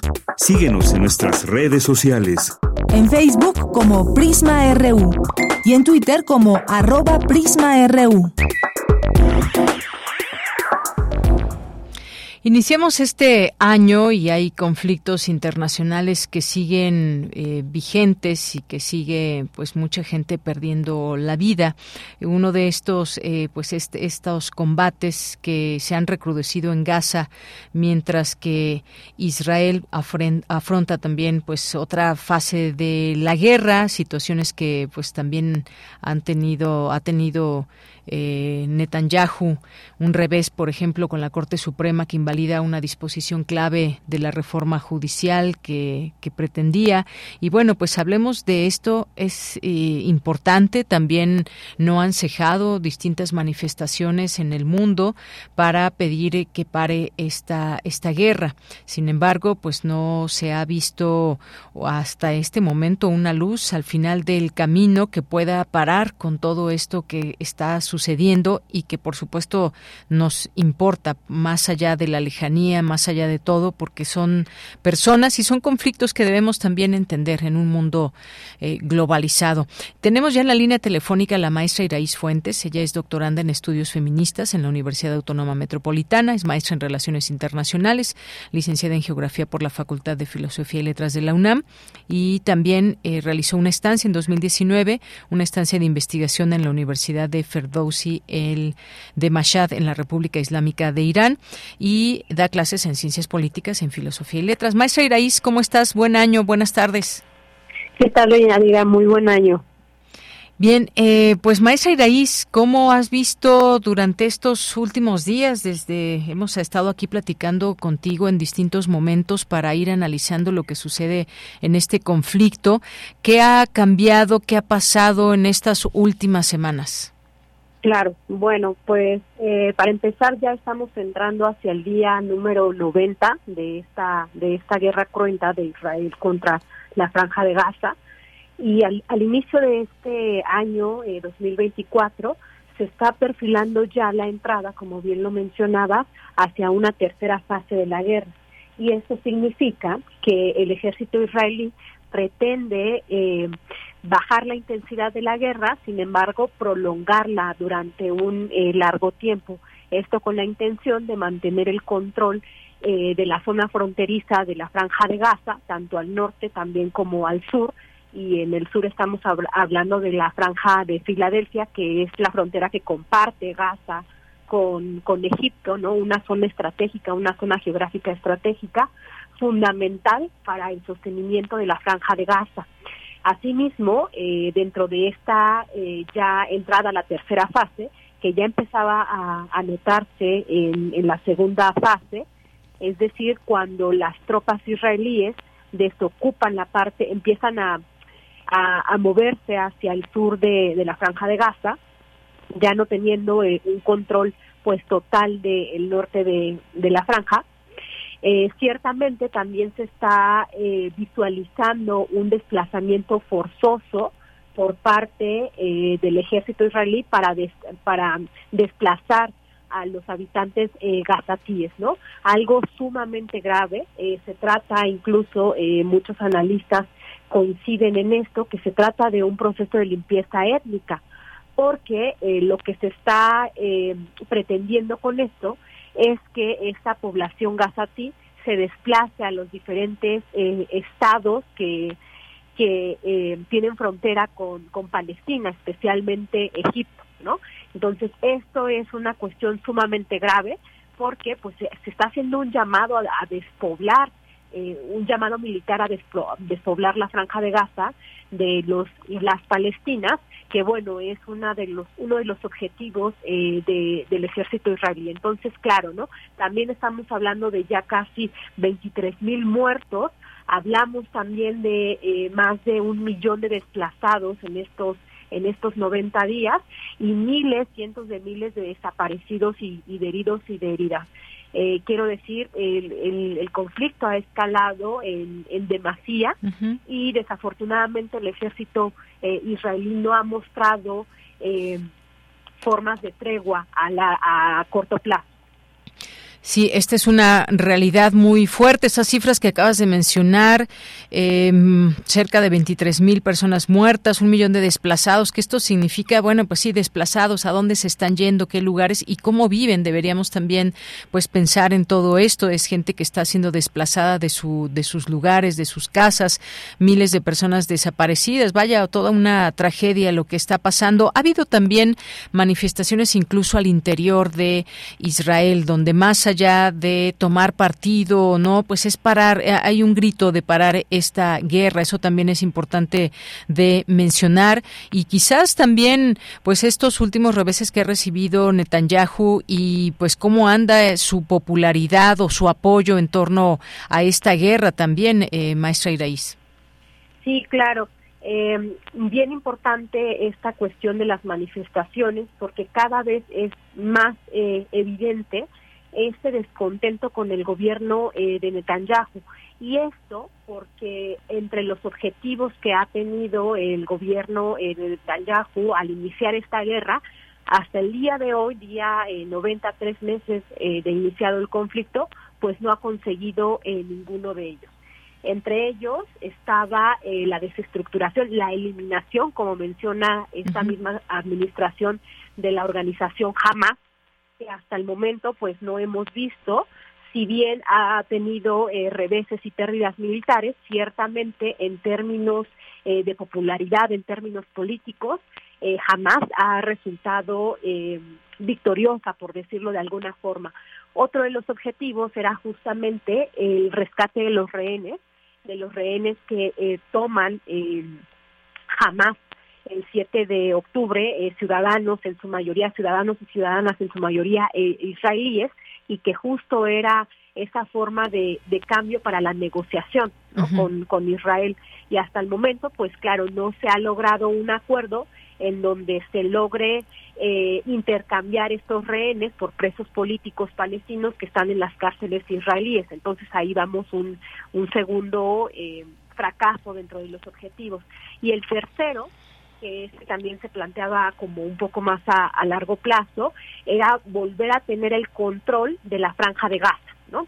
Con el objetivo supuestamente de evitar eh, cualquier otro ataque, algún atentado que, eh, que provenga de la franja eh, de Gaza, ¿no? Y hasta el momento no hemos visto tampoco esa capacidad israelí de poder tener el control de este de este territorio. Entonces, claro, no hay un descontento cada vez eh, más fuerte, cada vez más creciente, no solamente por parte de la sociedad eh, eh, palestina, la sociedad internacional, sino también la propia ciudadanía israelí, ¿no? Y entonces esto, por supuesto, que está costando muy caro en términos humanitarios, en términos políticos, económicos, sociales y demás, que finalmente no solamente están afectando al gobierno de Netanyahu, sino también ya se ya se está hablando de una aceptación directa al gobierno de, Joe Biden, ¿no? Por este apoyo eh, incondicional a, a Israel a lo largo de toda esta guerra.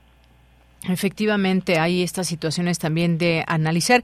Y algo que también pues ha generado ciertas expectativas es que si este conflicto puede, digamos, eh, internacionalizarse, es decir, que participen otras otras naciones. Eh, estamos hablando de una pues de una región Oriente Medio que puede ser inestable ante los ojos del mundo o con un historial de guerras también. Eh, ¿Qué es lo que, que se pues que a qué nos podemos asomar en esta parte de la internacionalización de este conflicto. ¿Cómo lo ves, maestra? Claro, la internacionalización del conflicto es sumamente importante, especialmente en esta coyuntura. Eh, hace dos días, el 2 de enero, pues fue asesinado uno de las de los eh, máximos líderes de la organización Hamas, Alec al-Horuri, eh, y que y, fue en Beirut, ¿no? Directamente en la capital de Beirut y fue a manos de un bombardeo eh, por parte de fuerzas israelíes. Si bien Israel no ha asumido la responsabilidad de este asesinato, las declaraciones de sus de sus miembros más altos, más prominentes, pues ya dejan ver efectivamente que se trata de un atentado eh, israelí contra Saleh al-Horuri. Entonces, esto es bien importante porque, claro, lo que, lo que está provocando es eh, una escalada incluso mayor del mismo conflicto. Hezbollah, la organización, eh, la organización islamista de, de Líbano, libanesa, ya ha declarado que va a haber que no va a pasar desapercibido este asesinato y este atentado incluso contra la soberanía eh, libanesa, por supuesto, ¿no? El primer eh, ministro eh, interino en el Líbano también ha condenado este este atentado y por supuesto que hay otros actores, por ejemplo Irán, Rusia, ¿no? El mismo Estados Unidos que están implicados en esta en este tipo de atentados. Y eso nos dice muchísimo a, a propósito de esto, porque eh, de lo que nos está hablando es que esta capacidad que se le ha permitido desplegar al ejército israelí en estos últimos eh, tres meses significa que se está eh, autorizando, por decirlo de alguna forma, un ataque por parte de determinado Estado, determinado ejército, sin control y sin límites, ¿no? Sin límites humanitarios, lo cual ya nos ha quedado bastante claro desafortunadamente, pero también en términos de soberanía. Este Estado de Israel, al tener esta capacidad eh, militar, pero también capacidad política en términos de un apoyo estadounidense cada vez eh, más fuerte, a pesar de que las declaraciones muchas veces son contradictorias en la en la práctica hay un apoyo total a este a este ejército eh, israelí pues nos está hablando de que eh, puede resultar incluso una amenaza para otros eh, estados de la región, empezando por Líbano. Entonces, claro, los vecinos árabes y no árabes de, de esta región que componen el Medio Oriente, por supuesto que han visto con, con animadversión esta capacidad armamentista y esta capacidad de violación de las fronteras por parte de Israel. Entonces se espera una respuesta eh, contundente, también un respaldo mayor incluso a Hamas por parte de otras organizaciones islamistas y no islamistas, con el objetivo de ir, eh, si no bien replegando lo que sí eh, puede ser posible es una extensión del propio conflicto, ¿no? Una prolongación en el tiempo derivado de toda de todas estas implicaciones internacionales que bueno han ido eh, en escalada. Efectivamente, pues sí, ya veremos porque tanto Líbano, Irán están pues muy cerca dentro eh, con este conflicto, digamos, y con los últimos acontecimientos que ya mencionabas y este esta persona número dos de Hamas, este asesinato, bueno, pues puede ir cambiando panoramas de los cuales estaremos ahí muy pendientes, muy atentos. Estados Unidos, pues bueno, me parecería que no le conviene que se genere más grande este conflicto del que ya hay, pero no ha dejado de apoyar en este caso a Israel. Así que veremos estos distintos movimientos que van dándose. El tiempo apremia y desafortunadamente, eh, pues muchos, decías, eh, 23 mil personas muertas y una buena parte de ellos niños y niñas. Desafortunadamente, estos videos que nos llegan de estas distintas cuentas que están informando sobre Palestina nos dan cuenta del terror hay que decirlo así, de esta manera que se vive en estas zonas y cómo pues se hieren todos los días, además de las muertes que pueda haber a personas que quedan pues con estas heridas no solamente físicas, sino sino pues eh, mentales que difícilmente reponerse de una guerra es un proceso, hay que decirlo, bastante bastante difícil. Eh, maestra Iraís, pues muchas gracias. Muchas gracias a ti, Deyanira. Hasta luego y buenas tardes. Buenas tardes. Ya, gracias a la maestra Iraís Fuentes que nos platica sobre este conflicto, ella con este conocimiento entre sus líneas de investigación que, pues bueno, analiza estas zonas, estos eh, países y este conflicto ahora Israel-Palestina se internacionalizará aún más o no Veremos qué van marcando los tiempos. Continuamos. Porque tu opinión es importante, escríbenos al correo electrónico prisma.radiounam@gmail.com.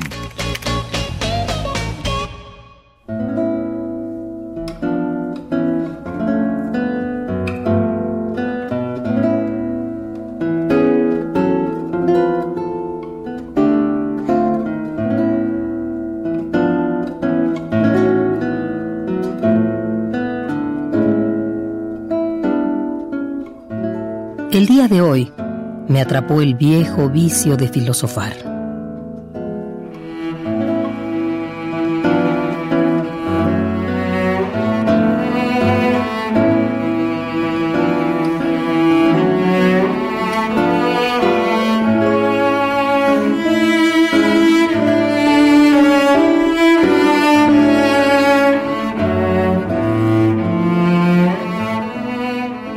¿Qué es hoy?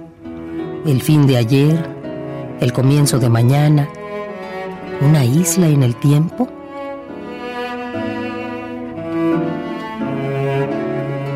Si este momento nace, crece y muere en el preciso instante que lo escribo, si antes de morir es capaz de engendrar y parir el momento que sigue, entonces cada instante es un ser vivo, volátil, pero vivo, pasajero, pero vivo.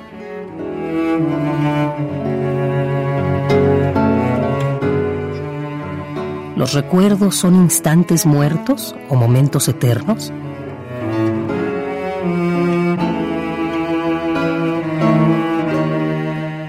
Tal vez no había caído en cuenta, en la ceguera de tantos hoys vividos, que el hoy común y ordinario es algo palpitante, omnisciente y omnipresente.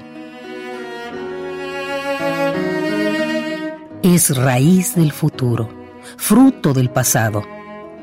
Es voluta en el aire y es eterno.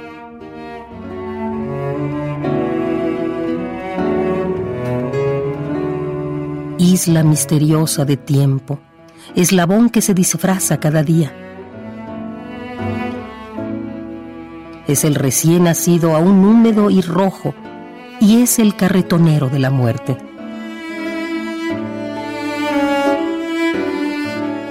Hoy es la yunta de la vida.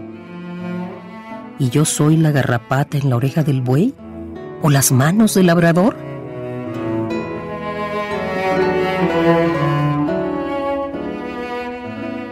Pero basta de filosofar. Hoy es hoy, sin duda, y hay que vivirlo.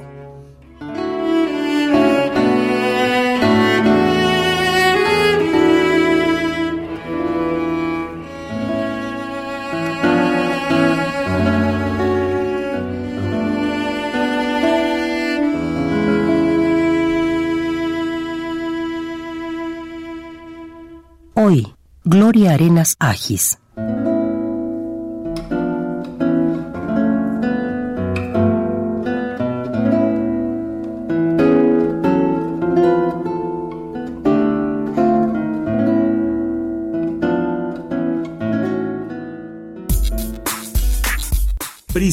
RU. Relatamos al mundo. Son las 2 de la tarde con 39 minutos. Muchas gracias. Siempre un gusto poder escuchar la voz y la lectura de Margarita Castillo, a quien enviamos muchos saludos. Y bueno, les decía que hoy es el día, hoy se, hoy se celebra el Día del Periodista aquí en México. Y bueno, pues invitamos a un periodista para hablar de este tema y para hablar también de su trabajo. Y pues el periodismo no para y hay que estar en todo y ahí vienen elecciones en este, en este año. Y qué papel va a jugar el periodismo, la inteligencia artificial, las redes sociales, en fin. Bueno, pues saludo con muchísimo gusto a Gabriel Sosa Plata, él es académico de la, de la UAM, de la Universidad Autónoma Metropolitana, ha sido y es defensor de las audiencias en Canal 22, Canal 44 TV, él conduce también eh, Media 20.1 en TV UNAM y bueno, pues aquí está para saludarnos y platicar con nosotros. ¿Cómo estás, Gabriel? Feliz año, buenas tardes. Hola, querida Deyanira, ¿cómo estás? Muy buenas tardes. También saludamos con un enorme gusto a tus audiencias. Que, que venga un buen año para todas y todos. Claro que sí, por supuesto, eso esperamos y que siempre hagan valer su voz. Pues felicidades también, Gabriel, tú un periodista que siempre está muy activo en distintos temas y observando los medios de comunicación, analizándonos. Un, un, buen día para, pues, para siempre poner en alto el nombre del periodismo y generando buen periodismo desde distintos espacios, cerrándole la puerta a muchos vicios que puede haber y que no, no deben formar parte del periodismo.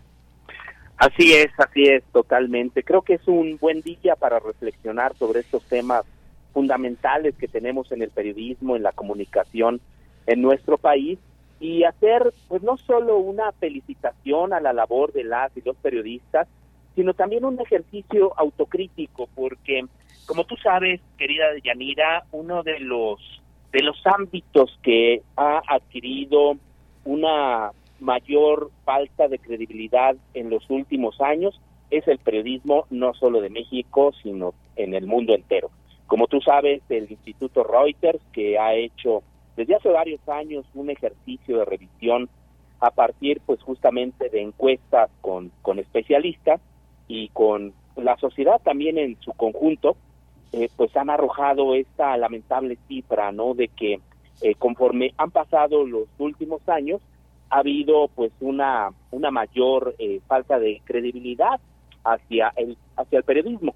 Eh, en el caso de México por ejemplo lo han atribuido yo creo que habría que también revisar críticamente esto a, a, las críticas que ha hecho el mismo presidente Andrés Manuel López Obrador pero ya se venía arrastrando esta falta de credibilidad por por diversos ámbitos. Pero paralelamente también querida Deyanira yo creo que hay que reconocer que el periodismo también eh, no vive, además de esta falta de, pues, de credibilidad en general, no vive sus mejores días en el sentido de que pues hay mucha violencia hacia las y los periodistas. De, de hecho, como, como lo sabes, eh, tan solo en el 2023 se reportaron 140 muertes violentas eh, de reporteros y esto ocurrió en 28 países y, y pues bueno, esto es según una, una, un estudio que hizo la ONG, campaña emblema de, de prensa. Y el primer lugar, pues se lo ha llevado desafortunadamente las y los periodistas que están cubriendo eh, pues esta situación lamentable de una enorme violencia allá en Gaza, 81 muertos. Y luego aparece México con nueve periodistas asesinados en, en 2023. Si a esto le aunamos a la competencia que vendrá de la inteligencia artificial, la precariedad en los salarios, en fin, creo que es un diagnóstico interesante eh, de Yanira que es importante hacer pues justo en un día como este.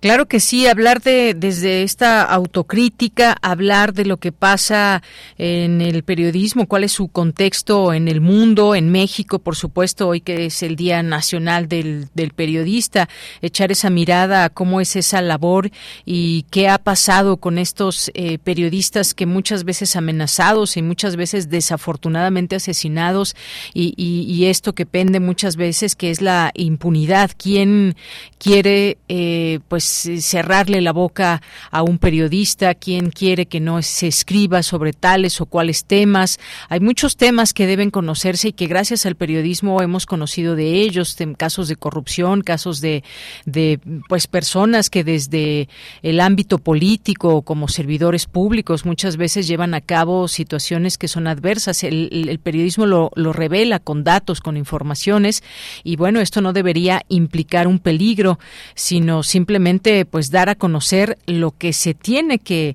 que, que, dar a conocer en este sentido para ser partícipes también como ciudadanos que nos queremos informar de lo que acontece en nuestro país. Así que sí, esta reflexión es muy importante. ¿Por qué se mata a un periodista? ¿Por qué se quiere callar la verdad de los hechos?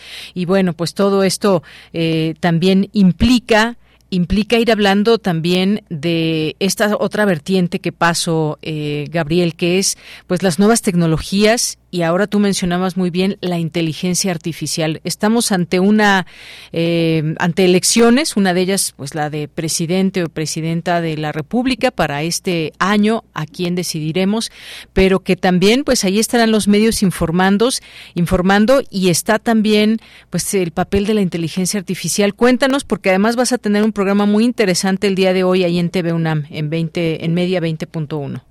Ah, muchas gracias, Yanira. Pues bueno, eh, con respecto a lo que decías sobre la labor del periodismo como un ejercicio fundamental, una labor indispensable, coincido porque el periodismo es fundamental para cualquier democracia y es también un, un ejercicio vital para la defensa de los derechos humanos. Si no contamos con un buen periodismo, no tendríamos una, una mejor sociedad. Y tienes también razón en recalcar de que desafortunadamente muchos y muchas periodistas que realizan esta labor fundamental, pues sufren acoso, violencia, ya hablábamos de los asesinatos, y los estados deben crear las condiciones para una seguridad para el ejercicio periodístico. Desafortunadamente en México y en la mayoría de los países en el mundo sigue prevaleciendo la impunidad ante estas agresiones y esto es un, un escenario pues muy malo eh, en general para para para la humanidad.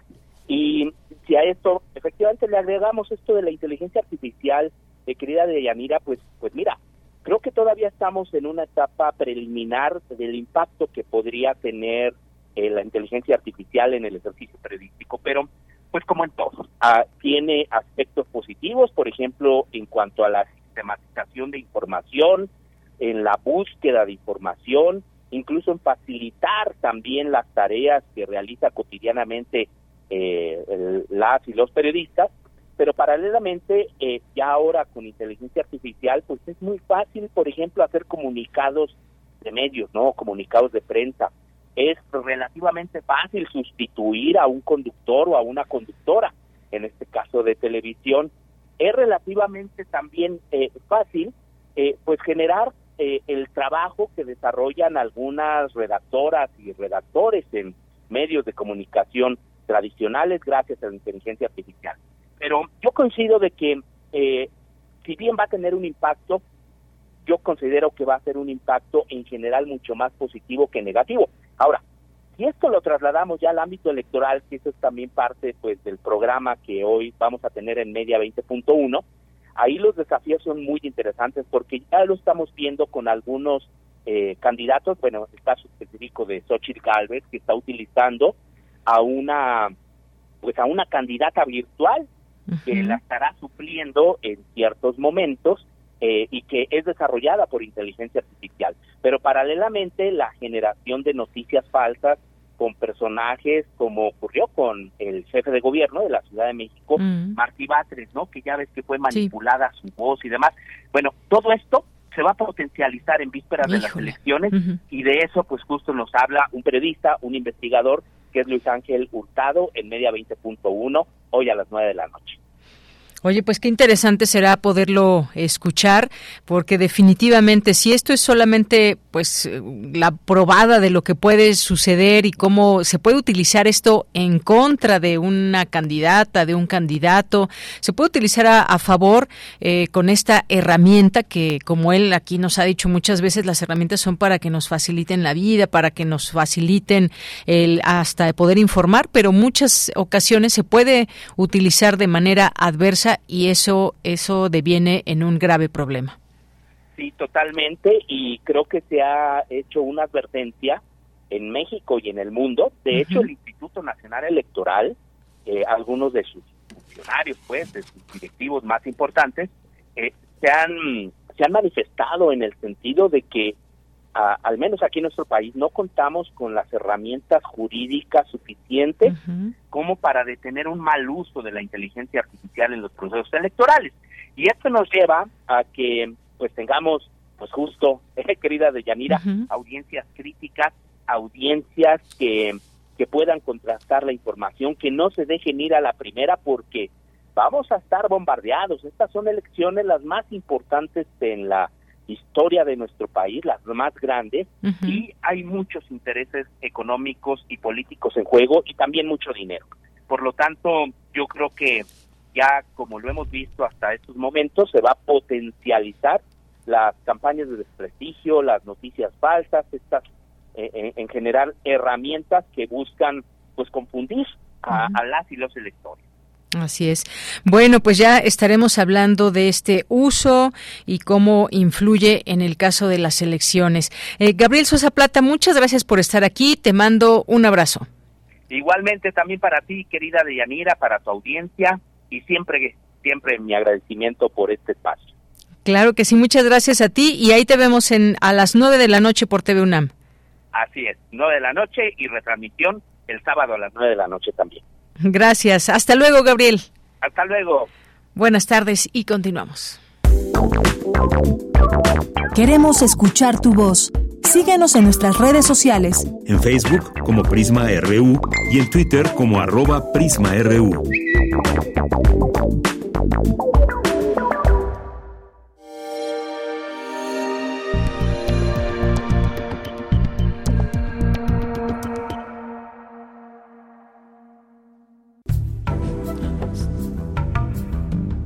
La sucesión de las cosas espléndidas. Rocío Cerón.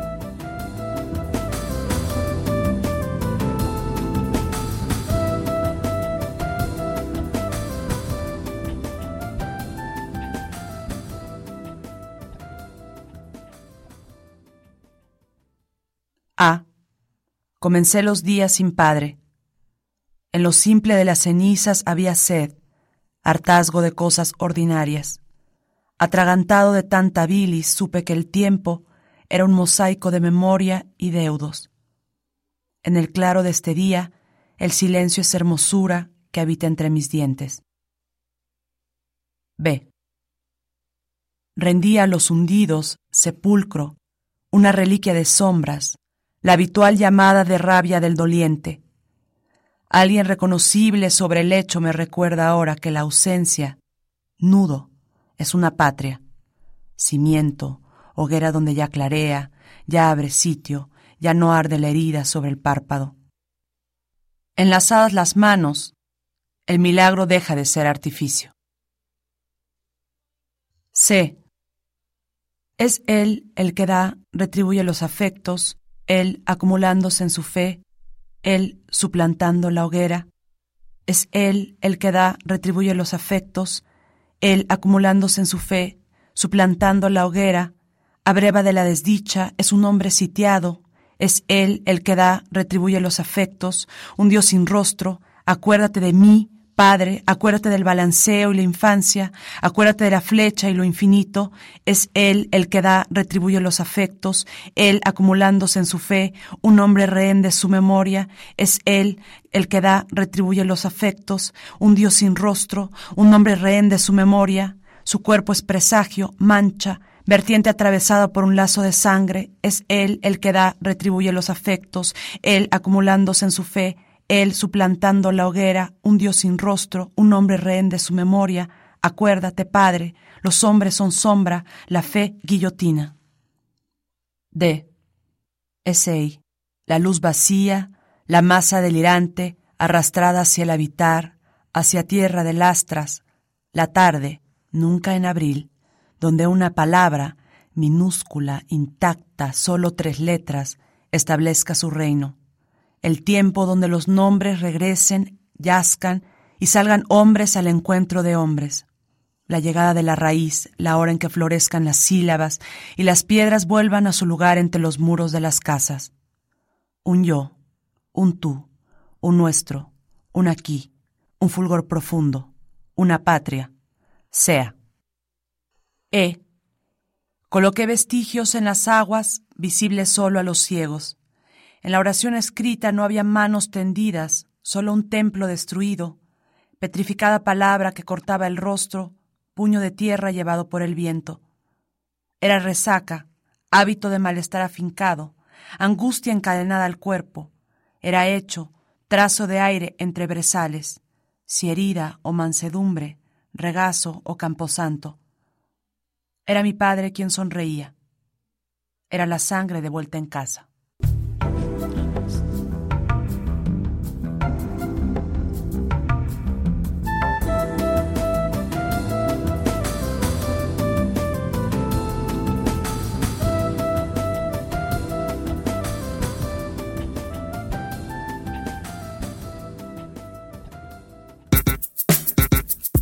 Prisma RU. Relatamos al mundo.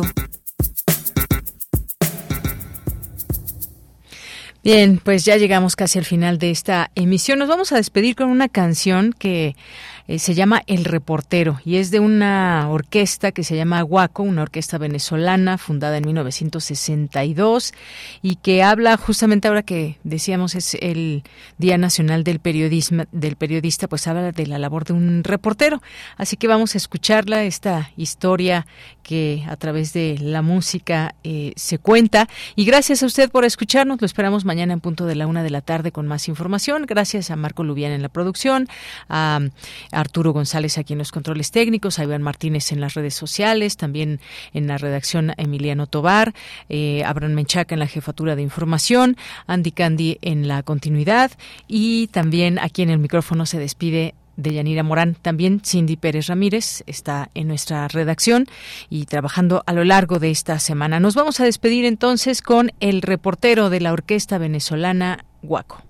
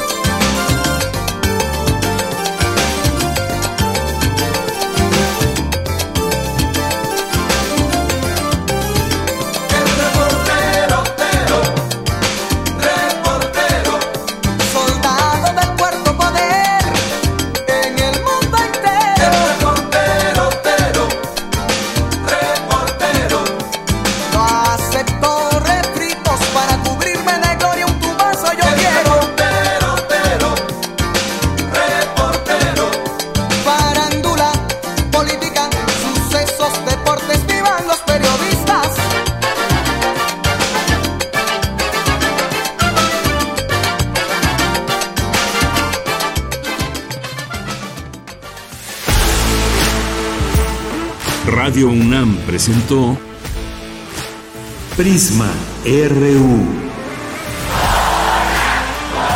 Una mirada universitaria sobre los acontecimientos actuales. Prisma RU. Relatamos al mundo.